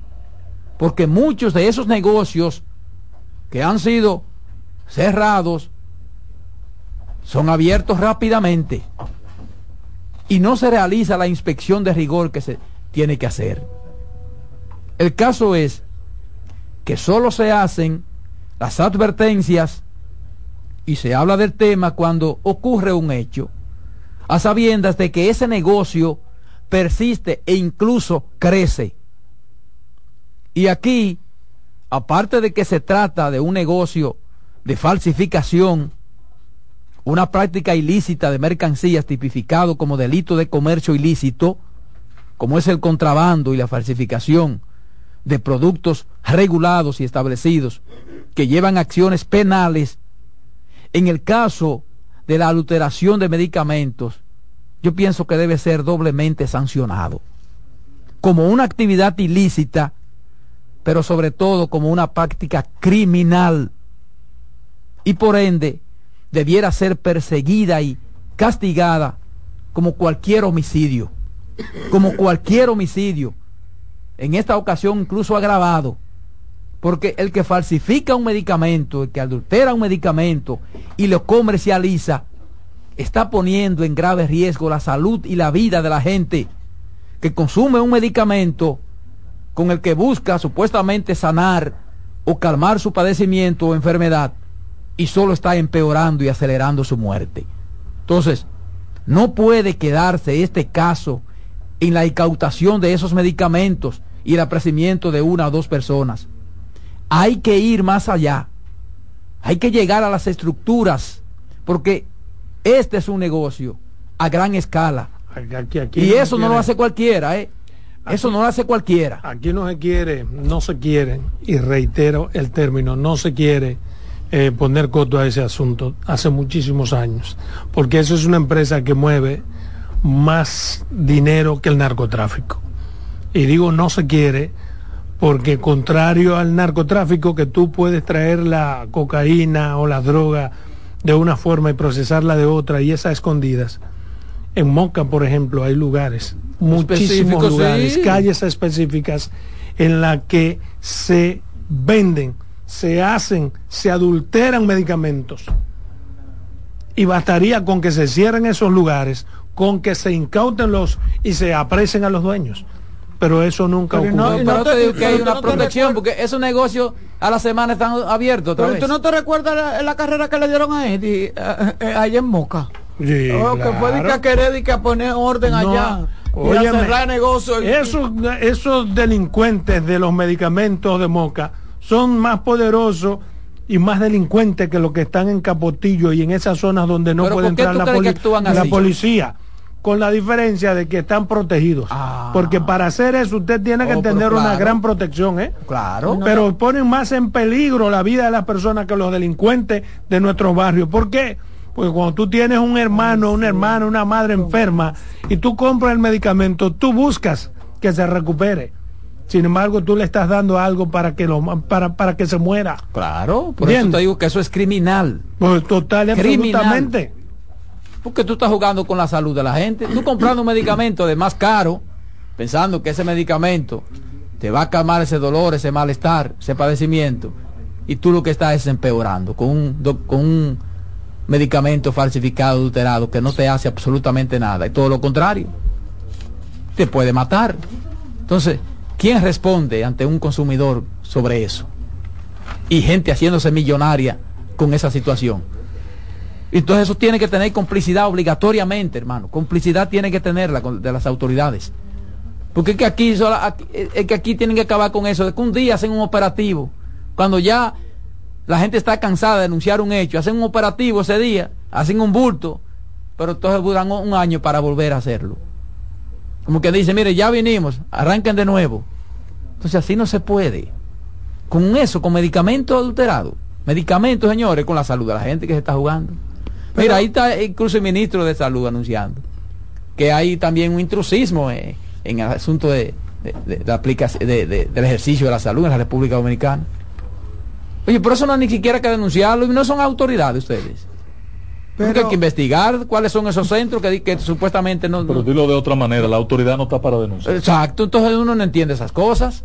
Yo, yo con lo, de, con lo de los medicamentos y eso. No, no, que porque eso es que, pero eso no es de ahora. Es que eso no es de ahora. Es una práctica de que de siempre. los medicamentos. Claro, porque eso no es ahora. un acuerdo que hizo Eso no es ahora, por Dios. Cuando era fiscal con uno de los más grandes distribuidores de ese tipo de medicamentos, que era del Partido chiquito del Partido Reformista, Del Partido sí. Reformista, Johnny Berenice hizo Bueno, un eso, acuerdo. eh, eh, si se hubiese llegó a un acuerdo, él. llegó a un acuerdo y fue Y sigue- y el primer haciéndolo. acuerdo de, de delación premiada que se dio aquí en el país Sí, sí. el de ese El de ese- ex diputado mata gente pero qué pasó que se suponía que ese acuerdo debería ser el principio de una serie de actitudes acciones. y de acciones claro. que Para- había que para implementar para, terminar acabar con con, esa vaina Exactamente, pero ni de Jenny ni nadie hizo absolutamente nada después o sea que la, la, la génesis del acuerdo el por qué no, No sirvió de nada Y él dejó de, de, de operar. Él el- dejó de fabricar. No, porque No. él no fabricaba. Él Se cambiaba de, de, de, de, de- De envase. Él era una base. especie de distribuidor. Sí, y, y metía ahí muestras y quizás productos vencidos. Pero los- no pero- prueba. pero- pero las muestras en el no caso son de él, malas. Lo que yo pregunto es, No. sí, pero no está autorizado a, a comercializar. Está bien, pero, Está bien, pero eso, pero es eso es pero otra él- cosa. porque la muestra incluso es más o Efectiva. tan efectiva que el producto en sí mismo No, la muestra. porque es la muestra Por eso, Él dejó de operar la, fa- la, la, fábrica, no, dígalo no, así. de aquel lado la casa él la tiene todavía está ahí Ya, en tú Alma sí, pues, no me a decir Eh, que no era que fabricaban y fabricaban medicamentos y lo ponían en envase eh, eh, de otro. No, no era ni que ponían muestras ni que ni que nada. Era un, sí, un pero lo que, te di- lo que te dice eso a ti es que el negocio eh, está basamentado en gente poderosa. Por eso digo, eso no lo hace cualquiera. Eso no lo hace hay, que tener, hay, que ten- hay que tener un, un, un- y, que eso, y por ejemplo, el que hace ese tipo de negocio, ¿qué es lo primero que se busca? Esa es la protección, Claro. esa es la complicidad, la colaboración. ¿Y tú Re- crees que eso sale barato? Pero, aquí- pero, Repartir, pero, estoy- repartir, pero yo aquí, Eso sale barato. pero yo pero yo aquí dije lo mismo que tú dijiste una vez en un comentario parecido cuando bueno cuando Eddie fue a Moca a cerrar esos negocios pues esos negocios fluyen porque realmente los negocios de Moca no están no son tanto de, de medicamentos falsificados, sino lo que dice el patrón, venden muestras. Que hay visitadores a médicos que se han hecho millonarios Sí, sí, vendiendo pero que las muestras no son adulteradas ni Pero las falsificadas. muestras no pero son esa es otra cosa. Pero tú no, tú lo sabes tú, pero Sí, sí. tú No, no, no. pero cuando tú abres esa brecha, Sí, tú no sí. sabes finalmente lo que ¿Qué es lo que encuentras, porque cuando no tengas muestra, ¿qué tú vas a meter? Bueno, Eh, pero- pero es peor. Ahí en Moca se detectó que además de que venden muestras, que parece que sí que es una empresa, Adulteran. Sí, hay adulteran. productos que lo cambian de envase vencidos. Sí, pero si venden muestras, si venden, si venden muestras, es peor todavía, porque entonces, ¿de dónde salen las muestras? ¿Es de los laboratorios? Un negocio, no, de los visitadores médicos. Bueno, pero, negocio. pero de los laboratorios. Sí. De los laboratorios, Pero los entonces, laboratorios entonces no lo es fácil- saben. Entonces Claro es fácil, fácil saben, hacer la ¿cómo no van a investigación. ¿Cómo no lo van a saber, por. Dios? Los laboratorios no saben, acá, no. ¿cómo- No, ¿cómo no hay lo van a muchos saber? hay muchos visitadores médicos votados y Pero que, que hasta Pero no es solamente votar, es que investigarlo, Carmen, porque no es solamente votarlo. venden, venden las muestras que ¿Y están disponibles para, los para- laboratorios? para darla en la Supongamos clínica. que no lo sabía hasta que no se hicieron las denuncias.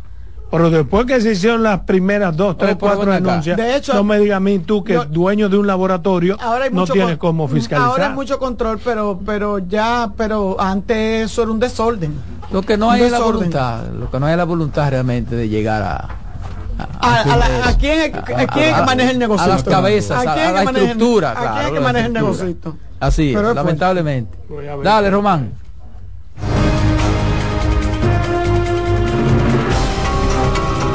En breve seguimos con la expresión de la tarde. Escuchas CDN Radio, 92.5 Santo Domingo Sur y Este, 89.9 Punta Cana y 89.7 toda la región norte.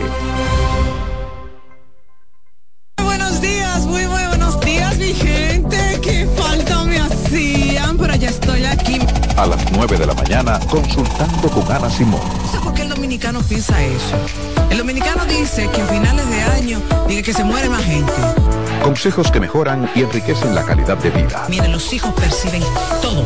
Perciben cuando uno está contento, cuando uno está triste, cuando uno está malhumorado. Ellos perciben todo. Consultando con Ana Simón. Llama al esposo ahora, porque mi esposo está aquí en la cama conmigo. Ay, qué rico. Consultando con Ana Simón. Por CDN.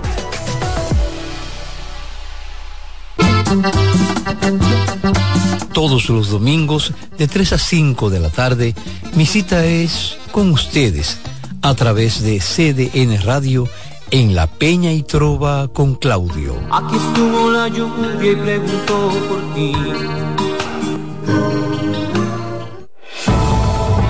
Contacto directo con la expresión de la tarde.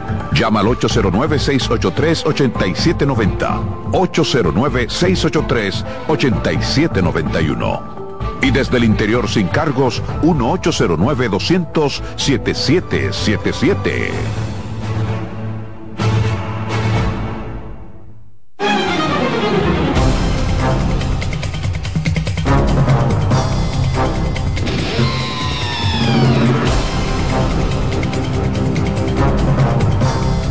Bien, bien, señores, seguimos aquí. La expresión de la tarde son las 4, 8 minutos. 4, 8 minutos en la tarde. Hay una llamada, eh, le toca el turno a la voz femenina, pero hay una llamada. Buenas tardes. Adelante, buenas tardes. Sí, buenas tardes. Tú sabes que e- es lamentable eso, pero eh, muchas veces pasarle el paño tibio es parte de toda una, un- una generalidad. Porque quien hizo eso, hay que decirlo con nombre, o sea, el de aquella vez que hizo esas negociaciones, era del Partido Reformista, es, es el señor José Cruz, de Yomifar. Entonces, él era uno de los principales diputado, suplidores. diputado. Sí, sí. Sí, él, él tenía un nego él tenía unas negociaciones con Hito Hizo no, porque él era el candidato que ganaba los boletos, pero el que ganaba la, la candidatura siempre era Dique Hito, por esa circunscripción, que es la Puya Arroyo Hondo. Siempre era Hito, pero él era el que hacía los votos, porque él era el más popular en esos barrios. Entonces, lo que te quiero decir con esto, que él era el, su- el- uno de los principales suplidores de promesas. Entonces, había unas cuentas grande de millones de pesos que debía prometer a él y se llegó a un acuerdo y se le dio libertad de una forma tan deshonesta, porque él cambiaba la fecha de vencimiento de los medicamentos. De una forma burla. Claro, cosas que solo en este país pasan, señores. Por, eso, tenemos un ministerio pasó- público ahora nuevo, independiente. Gracias, sí, hermano. Por eso lo que pasó, debió de hacerse público, quiénes fueron, a dónde iba ese medicamento y no pasarle el paño tibio y pasarlo como una noticia desapercibida, donde hay tantas vidas en riesgo perdiéndose por ese tipo de cosas. Sí, es una actividad criminal, porque tú crees que tú estás sanando a una persona o le estás dando un placebo o lo estás matando.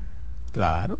Eso Que- es criminal. Claro, con Cualquier parte del mundo, se hace la persona con- que hace eso cae mal preso. Con conocimiento de causa, Claro. eso es premeditación, alevosía y todo. Hay otra llamada. Buenas tardes. Aló, buenas. entiendo. Además, eso es enriquecimiento ilícito, además. Buenas, Buenas tardes. tardes. Yo entiendo, yo entiendo de que deben ir a Moca y hacerle más caso ahora mismo que a la 42, que a Capotillo, a Moca. Porque el que no ha ido ahí es el que no sabe lo que se hace ahí. Tanques, tanques y tanques de pastillas. Vamos a poner un ejemplo de, de, de supuesta aspirina. Tanque y solamente personas que la cuenten y echando y sellando y echando y sellando. El que no ha ido a Moca, a ese sitio, y los turpenes y los millonarios que hay ahí, pero nadie le pone... Yo no escucho a ningún ministerio público de Moca que apresaron, nada, nadie, nadie, nadie, nadie, nadie, nadie. Y ustedes hablan de los visitadores, y ustedes hablan de los visitadores a médicos.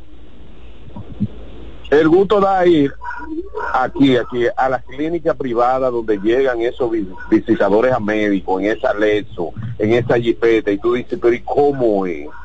Oh, vaya moca para que usted sepa cómo es, pero nadie le Es un vehículo barato. Buenas. Buenas. Sí. Pero es que esos medicamentos los disfrazan con qué? Porque yo yo he comprado, por ejemplo, ahí en ese lugar, hace mucho, ya yo no compro ahí, pero yo he comprado. Y los medicamentos de ahí, la mayoría dicen que son eh, eh, eh, medicamentos Genérico. que no se pueden Genérico. vender.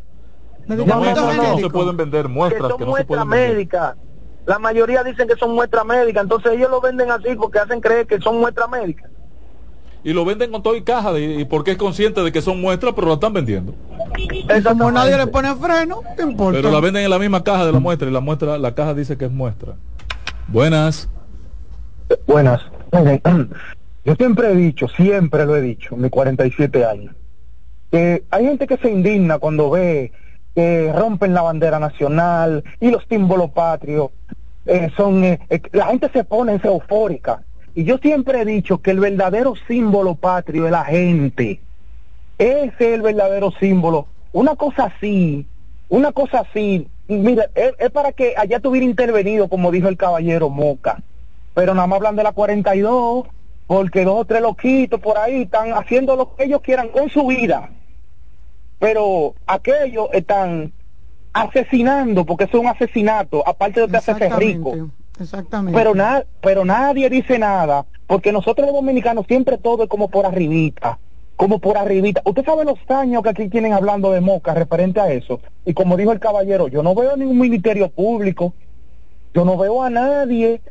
Entonces, cuando aquí entendamos y empecemos a enseñarle a los, a los niños, a los niños, mira, ¿tú sabes cuál es el verdadero símbolo patrio de este, de este país? La gente, porque si aquí no hubiera gente, no vale bandera, no vale escudo, no vale himno, no vale nada. La gente es lo importante. El imperio de la ley es una necesidad, patrón, pero nuestros símbolos patrios son in- incomparables, hermano. No podemos.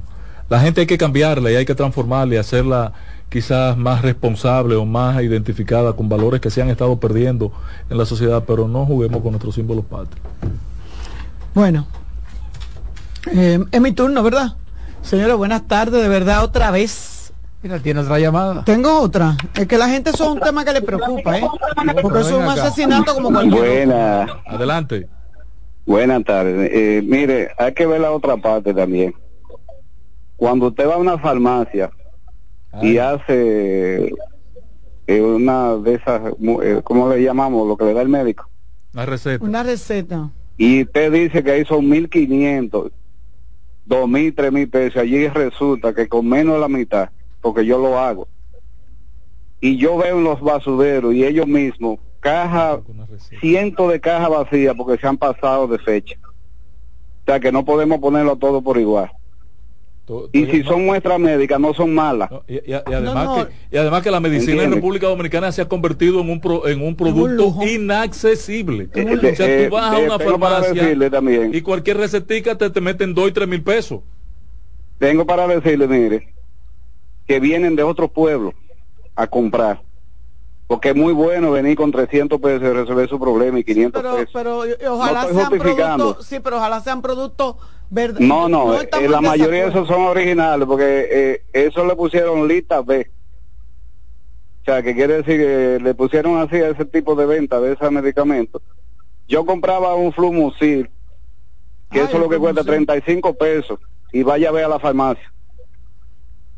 Es decir, que para el pobre está bien. Bueno, ¿Usted me entiende? Hay que ver esa parte. si, les, si, Gracias, le eh, funciona, si le funciona, está bien. Si le el funciona. peligro que hay detrás de eso, porque no es que al pobre le, le funcione, es que quizá hay uno o dos empresarios que tienen una ética y respetan que el producto que están eh, vendiendo o empacando es real y se corresponde con, con, con Lo primero es que se están viendo muestras, le, está- están consiguiendo tienen. de manera ilícita. Exacto. Eso es lo primero. segundo, y segundo, como tú dices, cuando se le acabe la muestra original, la van a falsificar. ¿Qué van a vender? Oh, pero ven acá. E- Esa es la preocupación. O aparecen dos que dicen, pero es más fácil y más cómodo si yo, la que están tirando allí al zafacón Además, vencida, la además oye, eh, óyeme, es un asunto, un asunto de razonamiento. Claro. Si tú vas a una farmacia y ese medicamento te cuesta tres mil pesos y, tú vas a otro y ese medicamento te cuesta 500 pesos, óyeme, salga corriendo. Óyeme, hermano, Salga algo está pasando ahí. Salga Y- corriendo. Y- algo y- está y en pasando nuestro ahí. país, un país donde ado- Oh, se acá. adolece de la investigación, donde ¿para qué tú compras medicina, Roberto? Para curar un enfermo. para Y curar, si el enfermo se muere, un dolor, y, si para- se- y si el enfermo se muere, nadie piensa que fue en la medicina. No, le la enfermedad. No, sino que se murió de la enfermedad. Sí, sí. Entonces, esa vaina en un país donde no se investiga la muerte La causa de la gente, de la eh, eh, eh, tú estás Pero tú oyes gente que dice, pero yo estoy viendo otra cosa, pero eso no me ha hecho nada. y yo lo que me yo- siento no, peor. no, no. Ahora yo estoy No, peor. los medicamentos me están pasando por pla- encima. placebo. ¿Tú no has ido? Son placebo, Ah, patrón. porque, Los me- los porque a lo mejor medicamentos está, me están- está- a lo mejor está tomando un medicamento que no sirve para nada. Patrón. ¿Quién Placebo. verifica las moléculas, la composición? ¿Qué es lo Así que tiene? es, ¿Quién, así es. ¿qué, quién ha- ¿Qué laboratorio lo hace?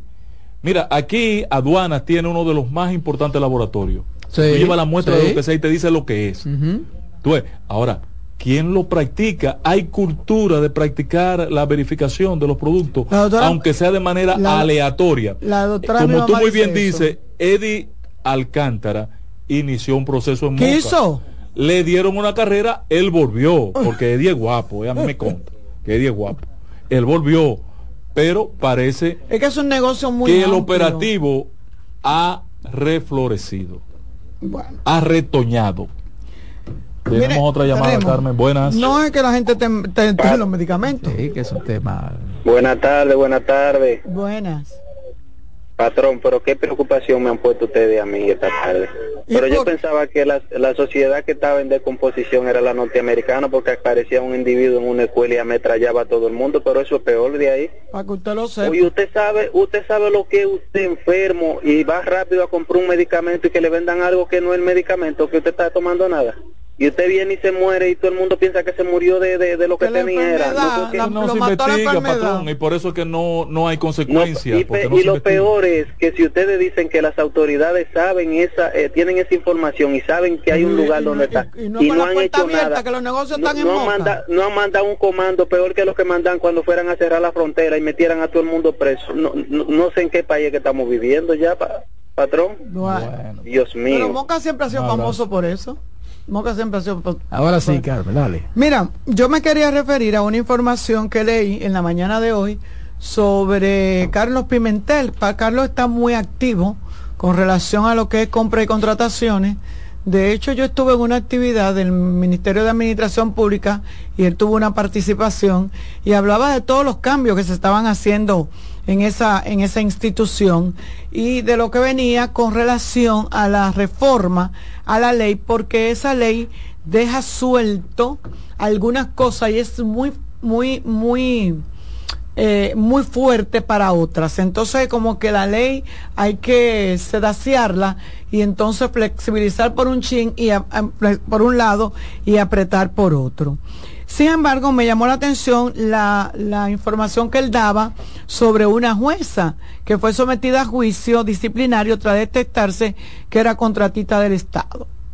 Dice, eh, el del nombre de la jueza, dice que se vinculaba con un contrato de suministro de raciones alimenticias del almuerzo escolar. ella no era, él lo aclara, eh, ella no era la, la, la, la accionista principal, sino que sus hermanas era una compañía por acciones de sus hermanos, de sus familiares.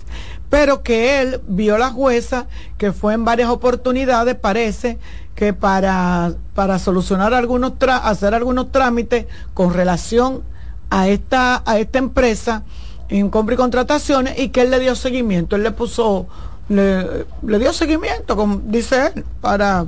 Entonces, yo... Eh, la empresa estaba relacionada con una de sus hermanas. Con una de sus hermanas, pero ella, ella estaba... Eh, hay que aclarar, miren, en la mayoría de las veces, cuando una persona hace una empresa para evitar ser demandado, para evitar de que tener que darle eh, eh, lo, que corresponde a un socio, eh, siempre se, se, se, se, hacen con la familia y a veces la familia te da la son cédula. Empresas familiares, en todas partes las empresas son, familiares. te da la cédula, tú firmas, tú eres de que socio, pero tú no eres socio nada. El dueño es un solo. el dueño es un solo. los hijos míos nunca han visto un peso de los míos. Eh, eh, y son, el día que tengan un problema, entonces tienen problemas también los socios, mm. sus hijos. Eso es parte. Pero vamos a, vamos a ver que, pero a mí me preocupa el hecho de que él diga que ella no podía participar. Y yo me busqué la ley de compra y contrataciones porque en una ocasión yo fui a comprar y contrataciones a algo y una de las personas que estaba ahí, yo trabajaba en una institución como encargada de comunicación, que es lo que yo, que lo que yo soy, que es lo periodista, y la persona me dijo, mira, yo soy, yo soy eh, proveedora del Estado sobre eh, catering, o sea, de comida y de picadera y eso. Una, una persona que trabajaba en compra y contrataciones. Y yo le pregunté, ¿y tú puedes serlo? Me dice, sí, yo lo que no lo puedo hacer es aquí pero yo en otro sitio yo puedo perfectamente eh, vender.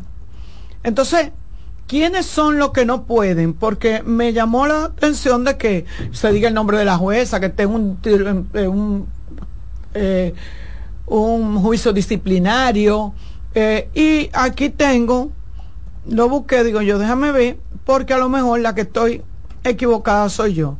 Dice compra y contrataciones en un comunicado, eso fue los otros días, no hace mucho tiempo, que dentro del régimen de, prohibiciones eh, se, establecen los viceministros, los ministros, viceministros, directores y subdirectores, prohibición que se extiende hasta seis meses después de la salida del cargo. Dentro del régimen de prohibiciones también se señalan los parientes con consanguinidad hasta el tercer grado, padres, hijos, hermanos, abuelos, nietos, tíos, sobrinos, bisabuelos y bisnietos o por afinidad hasta el segundo grado, cónyuge, suegro, cuñado, entre otros. Eso es en la institución donde está el funcionario, ¿verdad? De los funcionarios relacionados con la contratación cubierto por lo establecido en el artículo 14 de la ley, tales como las máximas autoridades ejecutivas de las instituciones y segundas al mando de esta, los miembros del comité de compra y contrataciones, los responsables de la unidad operativa de compra y contrataciones y servidores públicos con injerencia o poder de decisión en cualquier etapa del procedimiento de contratación. O sea, tú no me estás hablando de que un juez no puede ser suplidor del Estado. Mira, cuando, cuando Carlos llegó al puesto, en los primeros meses, se le suspendió, se le eliminó eh, el registro eh, de proveedor a muchísimos jueces. A muchísimos jueces. Yo no sé si la ley lo contempla, pero si Carlos aplicó eso, tiene que estar amparado en la ley. Pero además, yo pienso que un juez un juez no puede tener negocio con el Estado. No, No Pues, debería. Eso es como que No debería. Espérate, como espérate. no como- debería, tú eso sabes, es contraproducente. No, no debería por Eso el es hecho, contraproducente. por el hecho de que el, si tú eres juez Oh, pero ven acá. y a ti te cae un funcionario en la mano Oh, porque, pe- o sea, es una, una situación de una, pero creo que debería de estar establecido en la ley y que es un asunto ético. Eh, yo vuelvo y repito, me quedé anonadada porque debe- no debería de ser ni siquiera compra y contrataciones, debería de ser un reglamento que tengan los propios jueces.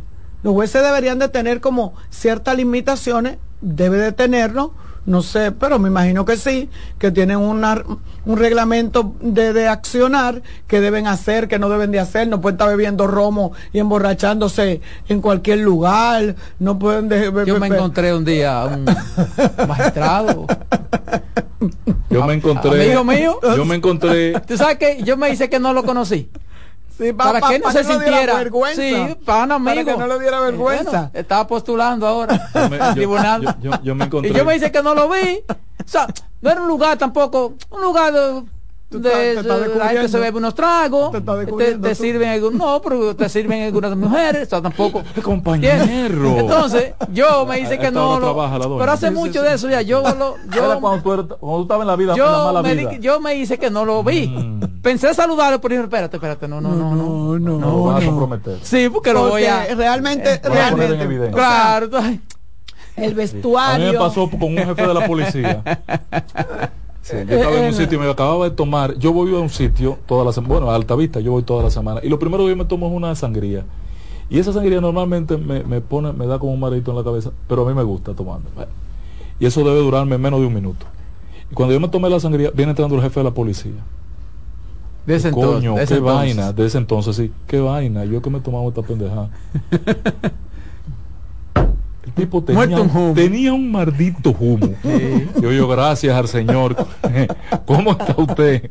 Yo vi uno de interior Yo policial. estaba yo coño vi uno de- como un bombillo. Yo vi uno de interior Por policial. suerte no manejan, ¿verdad? Era ministro de interior policial muerto. no tiene. Bueno, pues lo que quiero de- lo que quiero significar es Tampoco eso está mal que el que jefe no hay, beba. que no hay que no hay que llegar como a estos extremos. De hecho, eh, siento que porque mira, es como dañar seres humanos, son seres quizá- humanos. exactamente, No lo he vuelto a pero ver jamás, mencionar el nombre de la jueza, mencionar el acto. ¿Tú quieres saber eh, quién es la jueza? No, ella, él lo dijo. No, no, te nombre Él ahí. lo dijo. Te Pero lo que No, me porque llama ella la no- la está acusando él no la tampoco de nada. Él lo dijo que estaba en un proceso Lo que pasa es que parece que ella, disciplinario. eh, como, como jueza, utilizó, ¿verdad? Eh, ella fue esa otra fuerza vez, para que le, a través de la hermana, entonces pudiera ser beneficiada con. No, Ahora que tú dices así, eh, no a través, porque en compra y contrataciones no se beneficia a nadie. El proceso sube al portal. Ella fue a hacer algunas gestiones, quizá como abogada. Ah, El eh, eh, porque en compra y contrataciones no influye la selección del, del, del suplidor. El suplidor lo elige la institución. Compra y contrataciones no tiene nada que ver en eso. Lo que ella pudo haber ido a hacer fue gestiones de la empresa como abogada de, de esa empresa. Sin embargo, pero a veces los procesos también se dilatan mucho y más era un proceso de INAVIE. El proceso de INAVIE se dilata muchísimo, dura mucho tiempo en el portal. A veces la gente quiere y, y si tú eres suplidor, pues tú lo que te quieres es que te den tu orden de compra, que te digan que tú, que oye, los 15 días, miren a ver, bájenlo a 12, eh, a, 15, a, a- a 10 para yo poder comenzar a hacer. Ella parece que lo que hizo fue gestiones, pero no para que la beneficiaran, porque no es en compra y contrataciones que se realizan esas gestiones, esas gestiones se realizan en la institución. Lo que yo siento es que debe de haber un parámetro no solamente en compra y contrataciones, sino en las propias instituciones. Un juez como... Ahora, como tú dice- sabes que, que, que eso muchas veces ya está discriminatorio. Claro que Porque, sí. por ejemplo, yo llego a un cargo, ¿verdad? Bueno, pero un, un sobrino mío tiene la capacidad, tiene la expertise. Yo no lo puedo nombrar en un puesto No, importante. Eso es discriminatorio. ¿A dónde? Pues si tiene en, la... en este país se Claro, hace- si tú quieres estar, eh, cumplir con... Ah. No, aquí, claro. Lo que te quiero decir es que eso no debiera ser así. Si se determina que la persona tiene la capacidad y cumple con su trabajo, oye, no tiene que yo, ser así. yo estoy de acuerdo totalmente con- te- contigo. Yo con lo que no estoy de acuerdo es con eso de suplir, que, eh, que hacer negocios familiares con personas. Bueno, eh, de- hablando de eso, mi ley ya en Argentina derogó un decreto del asunto de y puso a una hermana de él eh, en un no, eh, no recuerdo el puesto una hermana de él Bueno, derogó tú- el asunto que no se podía cómo que le llaman aquí eh? eh, cuando tú la- pones un hermano un familiar nepotismo, nepotismo. derogó ese decreto y la nombró Eh, pero y ya me- suprimió 9 ministerios 10 10 Dios mío de cua- no, de 41 Es, es dejó tan 9. malo, es tan malo el populismo de la derecha Como el- populismo como el de la de la izquierda. izquierda. No, de Al cua- revés, el de es tan malo el de la izquierda como el de la derecha. Eh, eh, Porque eso que está haciendo este loco 41. Ahora es Argentina, es populismo. es que en Argentina es 150 que está la inflación Sí, pero yo, pero yo lo que Oye, considero es lío. que, Eso no lo va a Pero eso que la gente está tan que la gente tiene que tener, que la gente tiene que tener cuidado, porque eh, usted poner nombre en medio de comunicación, usted hacer señalamiento de ese tipo, que quizás ella no lo hizo. A lo mejor para cumplir contrataciones, vuelvo y repito, ahí no se hace nada, ahí no te dan, la- ahí no es que te asignan. Sí, pero si está en nada. disciplinario, no lo, no lo somete a la eh, con- eh, compra y contrataciones. No, él- en ese caso no, el Poder eh, fue Judicial. él, no, fue él que sometió porque él fue que le dio seguimiento y lo dice él ahí. Yo le di seguimiento por verla que ella venía aquí en varias oportunidades, esa jueza, y cuando le encontró, le encontró en una empresa que era de Lo que su te decir, entonces el Poder Judicial es que la somete a un la juicio manda, disciplinario. él la manda, él manda la, si ven la que denuncia. tiene lo que él mandó, tenía él manda la denuncia y le dan eh, un juicio disciplinario, pero vuelvo y repito. O sea, Lo que pasa es que ese caso, yo, yo pienso, ese caso... Está como mal manejado. Ese caso tiene que, porque que... Está eh, muy hay, que hay que ver ese cuento completo. Sí, eso, eso le falta. Porque si, es- si de ayer están haciendo un juicio disciplinario, es porque encontraron mérito en lo que llevó. porque ella no debe de participar en como como Porque como- él no la está acusando como- de nada, ni no de- no no de porque Sí, no, no, que no, espérese. sino que ella no debía participar alguna, pero- algún grado de irregularidad encontró pero, pero no no hay ninguna irregularidad que ella no debió de participar. Por eso yo busqué la lista Pero ya es ahora una irregularidad. de ver qué es lo que pasa porque pero no aparecen los jueces. No dice que como juez usted no puede participar en un proceso. Ahora, lo que yo sí digo es que usted como juez debe de cuidarse, pero eso lo debe de establecer el reglamento de la justicia, de la, de la, de la jurisprudencia, qué sé yo, eh, eh, eh, el sistema judicial debe de tener algún papelito, algún folletico, un brochure que diga, mire, un juez no debe de hacer tal cosa, participar en tal cosa, hacer tal cosa. Y después, bueno, después de uno ver lo que pasó con, con el presidente de la Suprema Corte de Justicia, pues cualquier cosa puede pasar. Pero realmente, realmente que no ha dejado con la boca abierta y a todos no cayó la boca, porque la gente creía que iba a ser otra cosa y de verdad que ha sido ha sido un hombre que ha sorprendido a todo el mundo en su accionar.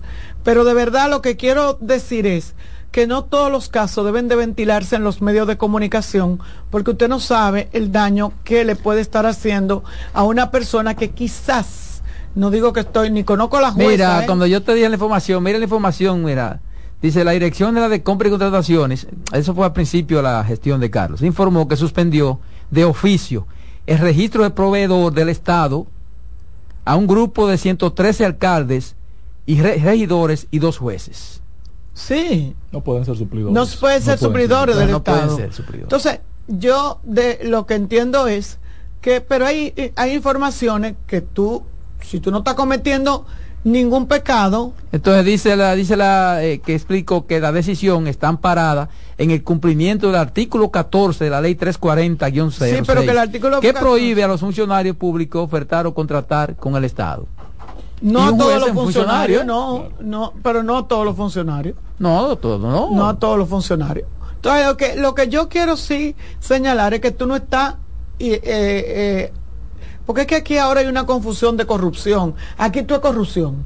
Aquí desde que compra y contrataciones dice que, que ya fue que te robaste unos cuartos, que hiciste un proceso y te metiste en un lío. No. Entonces, por eso hay que, que manejar, porque la gente tiene familia, la gente tiene un, un- futuro, la gente tiene una carrera. Y cuando tú sales en los medios de comunicación, para bien o para mal, óyeme, eso queda.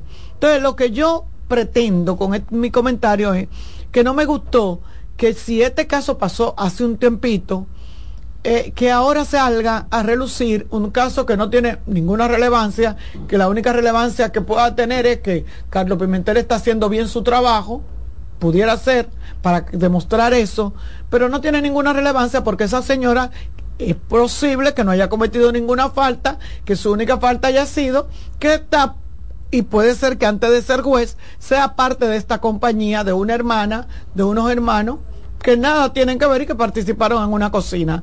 O sea, yo creo que las cosas hay que manejarlas. No hay que tener tampoco tanto eh, vedetismo ni tanta aparición en los medios de pero yo comunicación. pienso que aquí no hay que manejar nada. Yo pienso que no hay nada. no Lo hay que, lo que eso no se puede dar es con uno y con otros no. Pero no hay que manejar nada. porque- que- que- No hay que manejar nada. en Ojalá mi, mi nombre mío parezca, no hay que manejar No, nada. no, El asunto que- es que no puede aparecer un nombre de uno y de otros no. Pero que o este nombre sí, aquel no. Eh, eh, bueno, si él. Pero si aquí él- no tiene que manejar si nada. si él pusiera los nombres de todo el que le Por eso que te digo, entonces, por aquí no el asunto no es manejar. y se lo diera Porque cuando uno habla manejar se puede malinterpretar. No, hombre, no es manejar, eh, pero por, por ejemplo. El asunto es hacer como la monja. La- Si es a todos, es a todos. eh, la jueza fulana de tal está en un proceso disciplinario, pero por Dios, ni siquiera a ti que te corresponde, a quien le corresponde decir que está en un proceso disciplinario, eh, eh, al, al, al, al- No, lo que pasa es que parece que ahí se, ahí se le preguntó, porque fue incluso una entrevista que Sí, habló de eso. Ahí se le es que preguntó ni- de ese caso y él habló del caso. eh, eso está en manos de la, de, de, de- de la, y ya, y no hay que habría que decir nombre. Como ha hablado nada. de otros, Pero nada. yo no me pongo que diga Eh, nombre. No yo no, yo, a la gente hay que cuidarla porque No, hombre, no, tenemos la gente se llamadita. cuida, que se cuida, que yo, por ejemplo, yo como periodista que tengo que cuidarme soy Ojalá. yo. Y haciendo la cosa Buenas correcta tardes. soy yo. No tiene que cuidarme más nadie, mí soy yo. Buenas haciendo la cosa correcta. Así mismo, es correcto, como usted dice. Hay que cuidarse. Mira, eh, el gas está disponible ya, hay gas, la tarjeta y la comida. La gente creo que está pasando, ya, ya salió. Ah, Yo voy a buscar la comida. Pues nada, celebrar El, la Navidad. el- el mes de noviembre, eh, que estaba atrasado. Ah, que este estaba mes de atrasado diciembre. noviembre. Sí. Oh. Ah, bueno, pues Felicidades, felicidades. Tony, Tony Peña. Guapa. Tony Peña de María, ¿las Águilas? No, este Peña. Ah, Guava. este Peña Guava. Sí, Tony Peña. Tony Peña, el malo. ¿Cómo así? Como el malo. No, Tony Peña, amigo de, de, Mi hermano Prieto. Tony Peña. De Carmen, El claro. malo. Perdón. amigo tuyo, Tony Peña Guava. Hace unos ¿Y días. tuyo? No, amigo, no. No, amigo, no. Yo, ni- yo nunca Yo no, yo no, yo, yo fui a, Una bueno, estrella era. Fue jefe mío, pues sí. fue, fue pues- jefe de nosotros.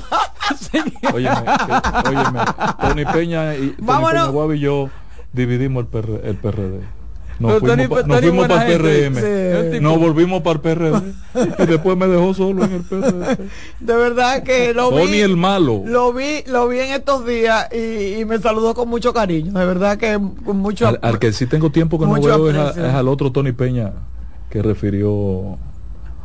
el- Ah, sí, sí bueno, tengo mucho, no lo señores, vámonos a una pausa comercial y volvemos con el patrón. Dale, Román.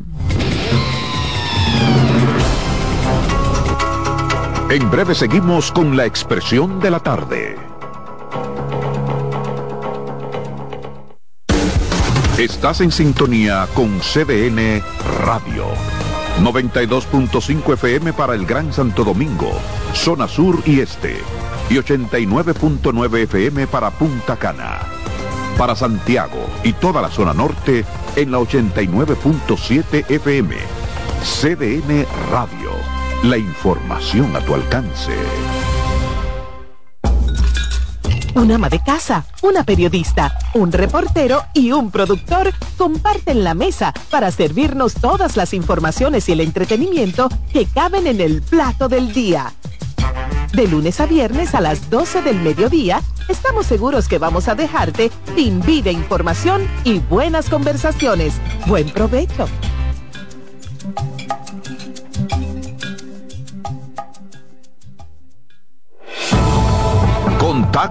Directo con la expresión de la tarde. Llama al 809-683-8790. 809-683-8791. Y desde el interior sin cargos, 1-809-200-7777.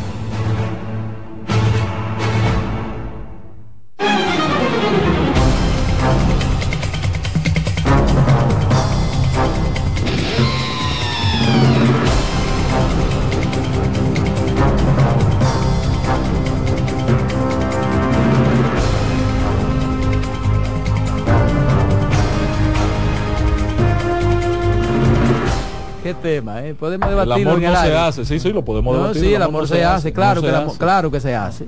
El amor está hecho. No, el amor se hace. Dios. Lo es que, está, amor. lo que está hecho es el sexo, es al revés. El amor es que se hace. el sexo Para es que muy que se poca hace. gente hace el amor, lo que hace es el sexo.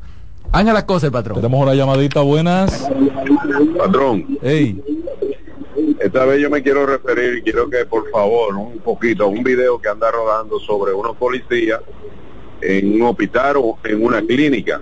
Y yo lo vi. Pero ¿qué sucede? Todo el mundo acaba con la policía, pero yo entiendo de que la policía ahí no llegó, aquí estoy yo y de... Estos tigres se fajan a beber romo como el juez que usted dijo, lo que se, sin desayunarse. Después se les complica, se arman de problemas. Cuando llegan allí a un hospital, quieren romper todo, quieren hasta lo, lo, lo cuestión de, de No, y, él le coserlo dio- ahí y el tipo le había dado una golpeada a un médico. entonces, ya empiezan a acabar que la reforma, que la policía, que la policía, mire, la policía lo que tiene que hacer es un expediente y llevarlo a la fiscalía. Y después que lo lleven a la fiscalía, hacer un anuncio. Este tipo va a durar tres meses en, en la fortaleza de Asua porque le, le agredió un médico. Y así todo el que beba romo no va a querer pelear ni va a querer romperle la cabeza a un médico. Entonces, por ahí escuché yo que la barbaridad de la policía, que la policía, hermano, la policía no llegó ahí por arte de magia, la policía llegó porque lo llamaron. Yo siempre digo, hazme el cuento completo, que después tú me hagas el cuento completo, yo te puedo decir sí o no, pero solamente eh, presentan el que quiere grabar, mira, abusadores, mira lo que están haciendo, vende allá para acá y tú me dices, mira, este tipo hizo esto y esto, y por eso le di en su cantina. Hermano, buenas. Hello, buenas. Buenas. Sí. Yo estoy llamando al consultorio de la doctora Ana Simón. No, está Ya- equivocada. temprano en la mañana, que esa prestigiosa dama está siempre disponible, pero en la mañana. Buenas. Ana. Ella está llamando al consultorio. al Aló. Ah, es al consultorio. Buenas. Buenas tardes. Le habla el vegano. Adelante. Adelante, vegano. Con pueblano. Eh, con respecto al tema que ustedes tenían de la de la medicina falsificada, yo fui víctima de eso. Ajá, cuéntenos. Sí, yo tengo un tratamiento hace cinco años y me estaban vendiendo una pastilla falsificada durante un año y yo no me daba cuenta. Me había la joder. ¿Y dónde usted la compraba esa pastilla? Adiós, una farmacia de aquí, de La Vega. Que, cuya fuente es Moca. Exactamente. Gracias, hermano. Qué barbaridad. Tuvo punto de joderse, lo- dice el hombre. lo- sí, es que lo barato Mira, sale caro. eh, yo, yo quiero hacer una puestica ¿Con qué? por la institucionalidad, porque creo en eso. Otra llamadita. Qué vaina. Buenas. Y buenas, ¿cómo están jóvenes? Mal. Eh, yo lo que me pregunto es por qué Carlos Pimentel no investiga a Ángel Hernández, que tiene contrato con el Estado y es funcionario, la Universidad UAPA para capacitación de los docentes, entonces no puede tener contrato él. Para uno sí y para otro no. Hay que, hay que hacer la cosa clara. Que pasen buenas tardes. Bueno. Buenas tardes. Saludos, Roberto. Sí, señor. Yo no sé cuál fue el genio, pero lo hizo bien. Oye, esa cuestión de, de inscribirse con la cuestión del, del bono navideño, no pudo haber quedado mejor, porque aquí no van, los mafiosos no van a hacer su agosto.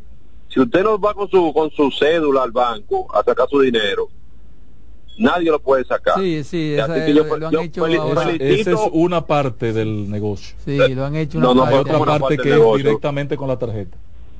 No, no, no, pero patrón, eso es otra cosa ya. El bono navideño, el bono navideño, el que el que está haciendo Luis Abinader. Ese, si usted no va con su tarjeta al banco a, Sí, a- sí, a el bono navideño es así. nadie se lo saca. Porque precisamente para evitar que... Exactamente. Así que la oposición que busque por otro lado, que eso es lo mejor que hizo el presidente. Lo sigo escuchando. Eh, pero ¿y qué tiene que ver la oposición? Nosotros no estamos dando bonos, patrón. ¿Y qué vaina es esta? ¿Y ¿Qué, qué es lo que está pasando? Mira, he visto ya eh, con diciendo. claridad la intención del Congreso PRMista, el legislativo dominicano eh, vinculado al Partido Revolucionario Moderno, la disposición prácticamente ya Mira, qué cosa más fea de aprobar el presupuesto. Y yo quisiera apostar, Alfredo, escúchame esto, por favor. Yo, yo, yo te respeto y te aprecio y te lo he demostrado desde hace mucho tiempo. No obstante nuestras diferencias políticas a veces recurrentes. El, la institucionalidad hay que guardarla, hay que preservarla. La Cámara de Diputados no debe aprobar, no debe aprobar el presupuesto del año 2024 e incluir en ese presupuesto la apropiación de fondos provenientes del contrato de Aerodón sin que ese contrato sea previamente aprobado como fuente de ingresos para el gobierno. No hay la necesidad de dañar, de malograr la institucionalidad. No hay ninguna, ninguna necesidad. ¿Por qué no hay necesidad, hermano Alfredo? Porque aunque el gobierno reciba los fondos, los primeros 400 millones en enero y en mayo, junio, seis meses después, los segundos eh, 375 millones de dólares, puede usarlo y en el presupuesto complementario o suplementario o en el upgrade que se le hace al presupuesto a mediados de año, como manda la ley, se hace el ajuste y se hace la incorporación de esos recursos y todo queda legitimado y legalizado. Pero no lleven esta situación forzada como la están llevando a aprobar el presupuesto del año para después decir que tuvieron que aprobar el, el contrato porque ya estaba consignado en el presupuesto. Coño, así no, señores. Así no, así sí no, así sí no. Pero es solo un consejo por guardar y cuidar la vida institucional de la nación que la están malogrando. Solo si lo quieres tomar en cuenta, Alfredo. Yo estuve ayer en Dajabón y me llamó la atención que yo quise cruzar a tierra de nadie. Ustedes saben lo que es tierra de nadie, ¿verdad? Sí. Quise cruzar a tierra de nadie y los guardias me dijeron que no podía. Y tenían una puerta cerrada. Antes de llegar a la puerta de cierre de la frontera, tenían una puerta previa. Y los esfrones. Y eh, le pregunto, ¿pero por qué no, patrón? Porque ahí no hay... Eh, siempre ha sido permitido, uno puede pasar. Lo que, y si tú no puedes pasar para el otro lado porque la otra puerta está cerrada, ni yo ando con un pasaporte, ni tengo visa haitiana. Entonces me dicen, no, porque aquí en cualquier momento se puede un tiroteo y no queremos que los civiles estén en el medio. Me devolví, le dije, muchas gracias, comandante. pero si usted quiere hablo con el coronel, no, no, no, no, no, no hable con nadie. No hable con nadie. Porque si esa es la situación, no tenemos por qué. Pero lo que yo me percibí, percaté allí, es que había una total paz y una gran expectativa en torno al sector comercial que, que, está adjunto, adyacente a la línea fronteriza, eh, al lado del mercado binacional, de prepararse para que hoy, lunes, se aperturara el comercio. Se aperturó, parece que hubo una conversación entre los alcaldes de Dajabón y de Juana Méndez, pero fue muy tímida la participación de la gente. Apenas vendieron dos o tres trapitos los comerciantes en el mercado local. Y hubo más participación de compradores dominicanos que de compradores haitianos. Pero hoy parece que se, se hizo un ejercicio tendente a ver si se normaliza la situación de comercialización en el mercado binacional. Ojalá y sea así. Lo segundo que detecté en Dajabón, que no sé por qué no ha sido noticia en el país, es eh, la división del PRM en, en Dajabón. Ustedes recuerdan que había cinco candidatos a senadores en Dajabón. Y Ney, eh, Ney, Ney, ¿qué? Ney Santana, Ney, déjame ver cuál es el apellido de Ney. Y el ganador de la, de la encuesta fue Ney Rodríguez. Ese no es el nombre de él, pero yo lo conozco como Ney Rodríguez. Ney le ganó nada más y nada menos en la encuesta a Salvador Holguín, señores. Le ganó a Ina Severino, una extraordinaria mujer eh, con una trayectoria política de gran calibre, de gran calado en Dajabón, que fue diputada ocho años con... Yo, le, yo estuve en ese escenario cuando ella fue diputada. Eh, Ina Gil, eh, Severiana Gil Ina. todo el mundo la conoce como Ina. Se, por, lo ¿De, de, dónde, ¿De dónde es? De Dajabón. eh, pero con un gran, una gran trayectoria. Le ganó el señor Ney no solamente a Ina y a Salvador Orguín, sino también al actual diputado Darío Zapata. Ustedes conocen a Darío, que es un tipo muy activo. sí. Y también al ex senador Mario Torre. A todos le ganó Ney. Entonces, este grupo de los cuatro perdedores en la supuesta encuesta, o los cuatro supuestos perdedores de la encuesta, han decidido formar un bloque.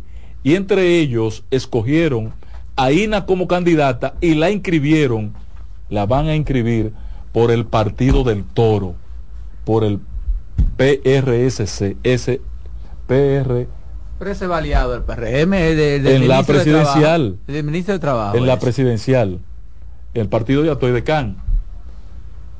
Irá aliado en la presidencial, pero allí van a agrupar los votos estos cuatro legisladores para demostrarle al PRM que eran ellos los que tenían la fuerza.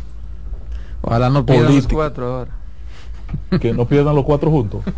No, pues imposible, pero ven acá. Es que es el partido, el partido con Pero de todas maneras, eh, queremos resaltarlo porque aquí eh, hay cosas como que la están metiendo abajo de la alfombra. Miren, señores, opinión pública nacional, opinadores, vayan y conozcan la división del PRM. Ayer fue proclamada INA con como candidata Pero a senadora. estar contento, alegre, porque No, no, yo no ¿cuál es creo en eso. No, no, estoy preocupado. Tú estás preocupado, No, ¿verdad? no, no, no. O sea, tú no quieres que el PRM haya ningún tipo de división, No, no, nada. yo, es que yo soy un demócrata, hermano. Yo Pero soy eso un ni tú demócrata. te lo crees, hermano. Yo soy un demócrata. Ni tú te lo crees esa vaina. En otro orden, quisiera referirme a, a una situación que vive, que he visto a, a mucha gente, inclusive legisladores, algunos comunicadores, rasgándose la vestidura, porque en el país hay una delegación de legisladores norteamericanos y han venido y le han pedido al Congreso Nacional que aprueben, que incluyan en la aprobación del Código Penal las causales. ¿Ustedes lo han visto?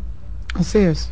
Eh, y hay gente diciéndole que su injerencia, que vaina, que yo, que, señores, el tema de las causales, el tema de Pero ¿por qué, por, qué, por qué necesidad tienen esos legisladores de venir a decir a los, La a los misma destinos que, que- tienen que hacer? la misma que teníamos nosotros de ir, el grupo de legisladores que pagó el gobierno dominicano, que fueron a Estados Unidos, a pedirle al gobierno haiti- norteamericano que intervenga en Haití. Bueno, la misma entonces, necesidad. entonces no tiene, si ellos no...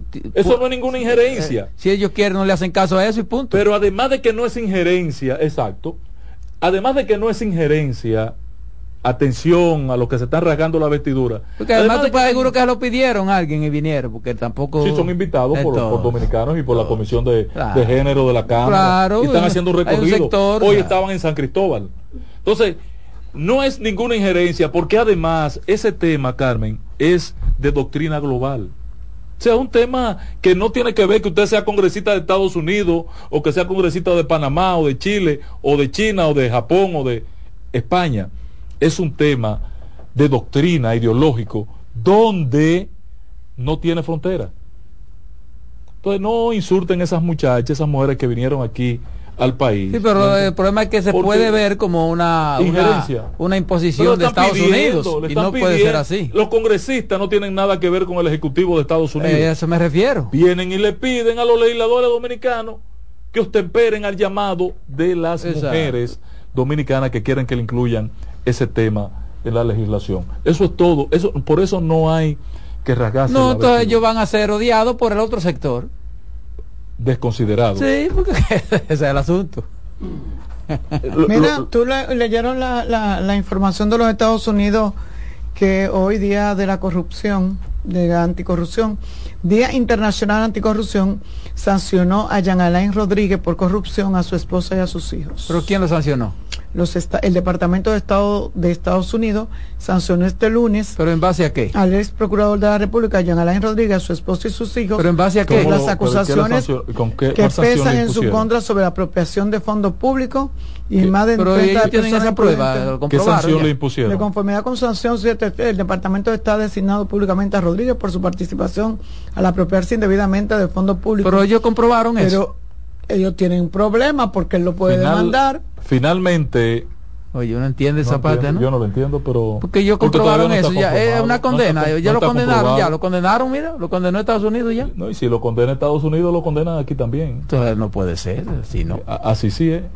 Terminamos, terminamos, patrón. Eh, Yo tengo un temita que me falta, patrón. Mañana lo la Fuerza del Pueblo está denunciando lo- lo que, que ya tra- la- que- que el gobierno trajo hacker para... Ah, no, la Fuerza del Pueblo está no, no, no, denunciando no, de no, todo. ese Eso- tema hay que tratarlo. Eso es lo que más denuncia. No, no, hay que tratarlo. En breve la voz del fanático.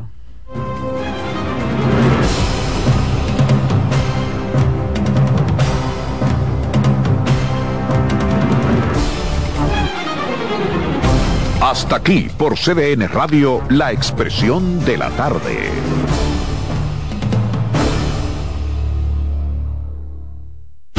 Escuchas CDN Radio, 92.5 Santo Domingo Sur y Este, 89.9 Punta Cana y 89.7 toda la región norte. En CDN Radio, un breve informativo. El expresidente de la República, Leonel Fernández, garantizó en Santiago que en las elecciones municipales de febrero de 2024, el partido que preside aumentará de manera considerable la cantidad de alcaldes que posee en la actualidad, así como los directores de distritos municipales. En otro orden, el candidato alcalde por Santo Domingo Este, en representación del Partido de la Liberación Dominicana, PLD, Luis Alberto Tejeda, presentó su programa de gobierno municipal 2024-2028 a través de una amplia red de medios de comunicación que expuso su visión de desarrollo sobre desechos sólidos, seguridad ciudadana, obras de infraestructura, turismo, presupuesto participativo, políticas públicas para los jóvenes, mujeres, deporte y cultura. Amplíe estas y otras informaciones en nuestra página web www.cdn.com.do. CDN Radio. Información a tu alcance. Luego de su exitosa gira por Colombia, regresa al país el cantautor dominicano Manerra. Café, mantequilla y calma. Presentando su nuevo disco En la Sombrita, en un show inolvidable para toda la familia, junto a toda su banda y a invitados especiales. Esa era bonita, el cielo a coro te canto. Celebra el amor, la vida y la música junto al multipremiado artista dominicano Manerra y toda su banda. Sábado 16 de diciembre. Centro Comercial Sanvil, 5 de la tarde. Totalmente gratis. Un regalo para toda la familia. Invita CDN. Vienen las celebraciones donde la herencia de un pueblo se sirve en cada taza. alegrías y anhelos, volando los lazos, lo mejor de lo nuestro. Incompleta está la fiesta. Si no llegan los amigos. Corresponde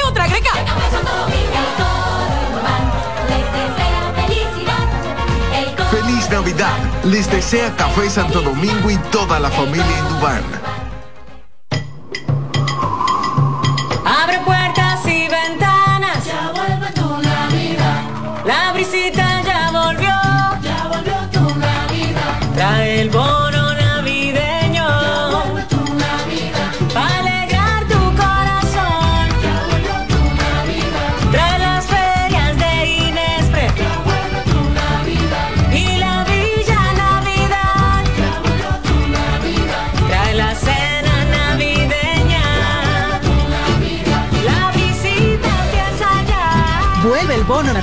Para dos millones y medio de familias. Comedores económicos, ferias de Inespre. Parques municipales con música, cultura y mucho más. Para que compartas la visita con tu familia. ¡Vuelve a la visita! Gobierno de la República Dominicana.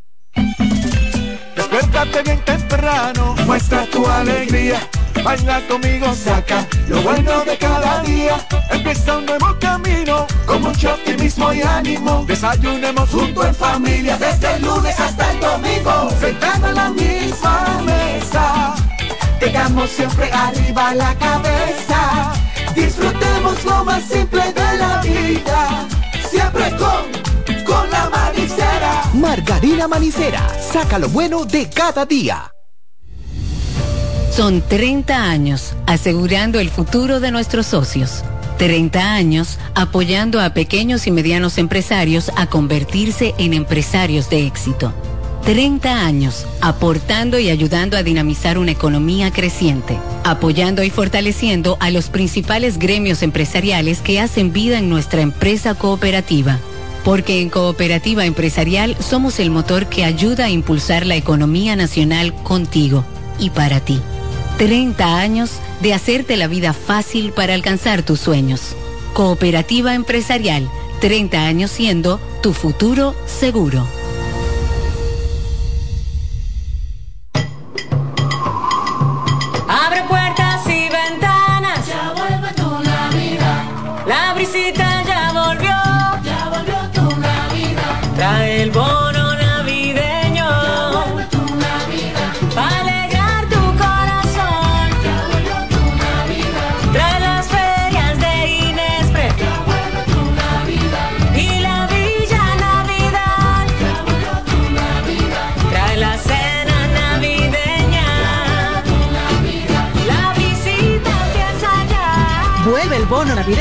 Para dos millones y medio de familias. Comedores económicos, ferias de Inespre. Parques municipales con música, cultura y mucho más. Para que compartas la visita con tu familia. Vuelve a la visita. Gobierno de la República Dominicana.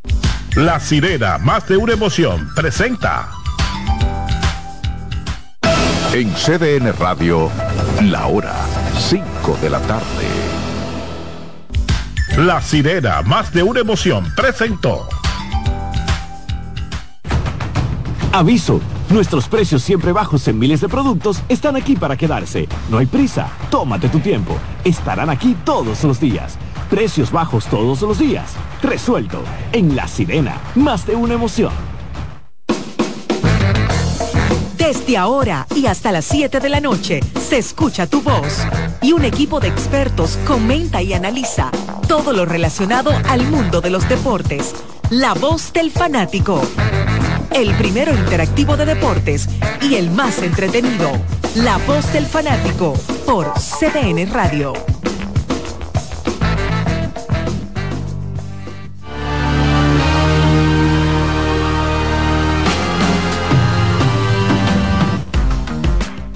Muy buenas tardes, bienvenidos a otra entrega más de La Voz del Fanático, iniciando esta semana, la segunda semana de diciembre, señores, ya se acaba el año. Estamos hoy a través de CDN Deportes en televisión a nivel nacional y también internacional, porque tenemos gente que ve el programa a través de CDN en los Estados Unidos y muchas veces nos sí. escriben y nos, deci- nos dicen, bueno, está- te vimos en, en televisión.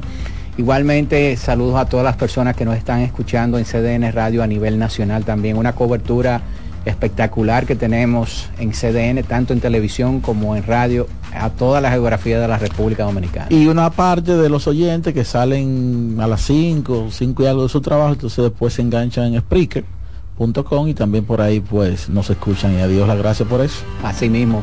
Así que nada, señores, iniciamos esta semana. Este fue un eh, fin de semana, Dalí, como de, de- de mucho cuarto en la calle. Sí, y mucho cuarto también allá en Estados Unidos, pregunta, principalmente en Los 200, Ángeles. 274 millones. ¿Este tiene que ser el fin de semana más, más rico del año? Sí, debe ser, debe ser. 254, 274 millones de dólares.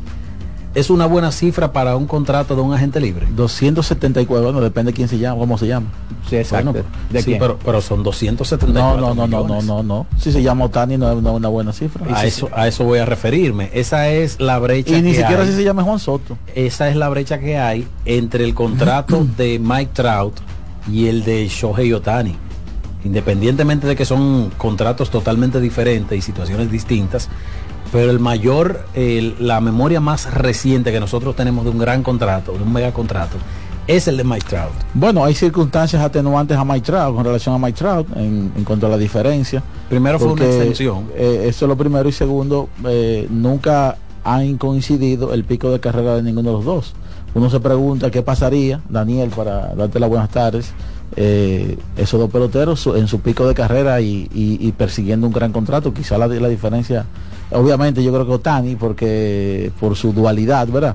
Pero Trout en su pico de carrera al día de hoy también eh, fuera un tipo muy potable. Bienvenido, Daniel. Saludos, saludos Odalis, Iván, Alex, a todo el cuerpo técnico y a todo el que sintoniza la voz del fanático. La realidad es que Los 700 millones era algo que yo creo que nadie se Bueno, hermano mío. vio llegar. Mucha gente abrió los ojos. Uno podía proyectar un contrato de 600 millones por lo que representa Shohei Otani, pero yo creo que nadie llegó a mencionar una proyección de 700 millones de dólares. Toronto podía meterse en, en esa cifra. Ellos querían, porque tú sabes que ellos están, que quieren construir un estadio nuevo, o vamos a decir, re- reconstruir el estadio que ellos tienen, y tener una figura como Shohei Otani en una ciudad donde hay tanta Eh, eh, eh, población oriental y mucha gente de Japón, para ello hubiera sido el mejor escenario, pero, Pero 700. yo creo que ningún equipo, se, se- aparte de los Dodgers, se iba a imaginar de que él iba a firmar un contrato de 700 millones de dólares, que hay que decir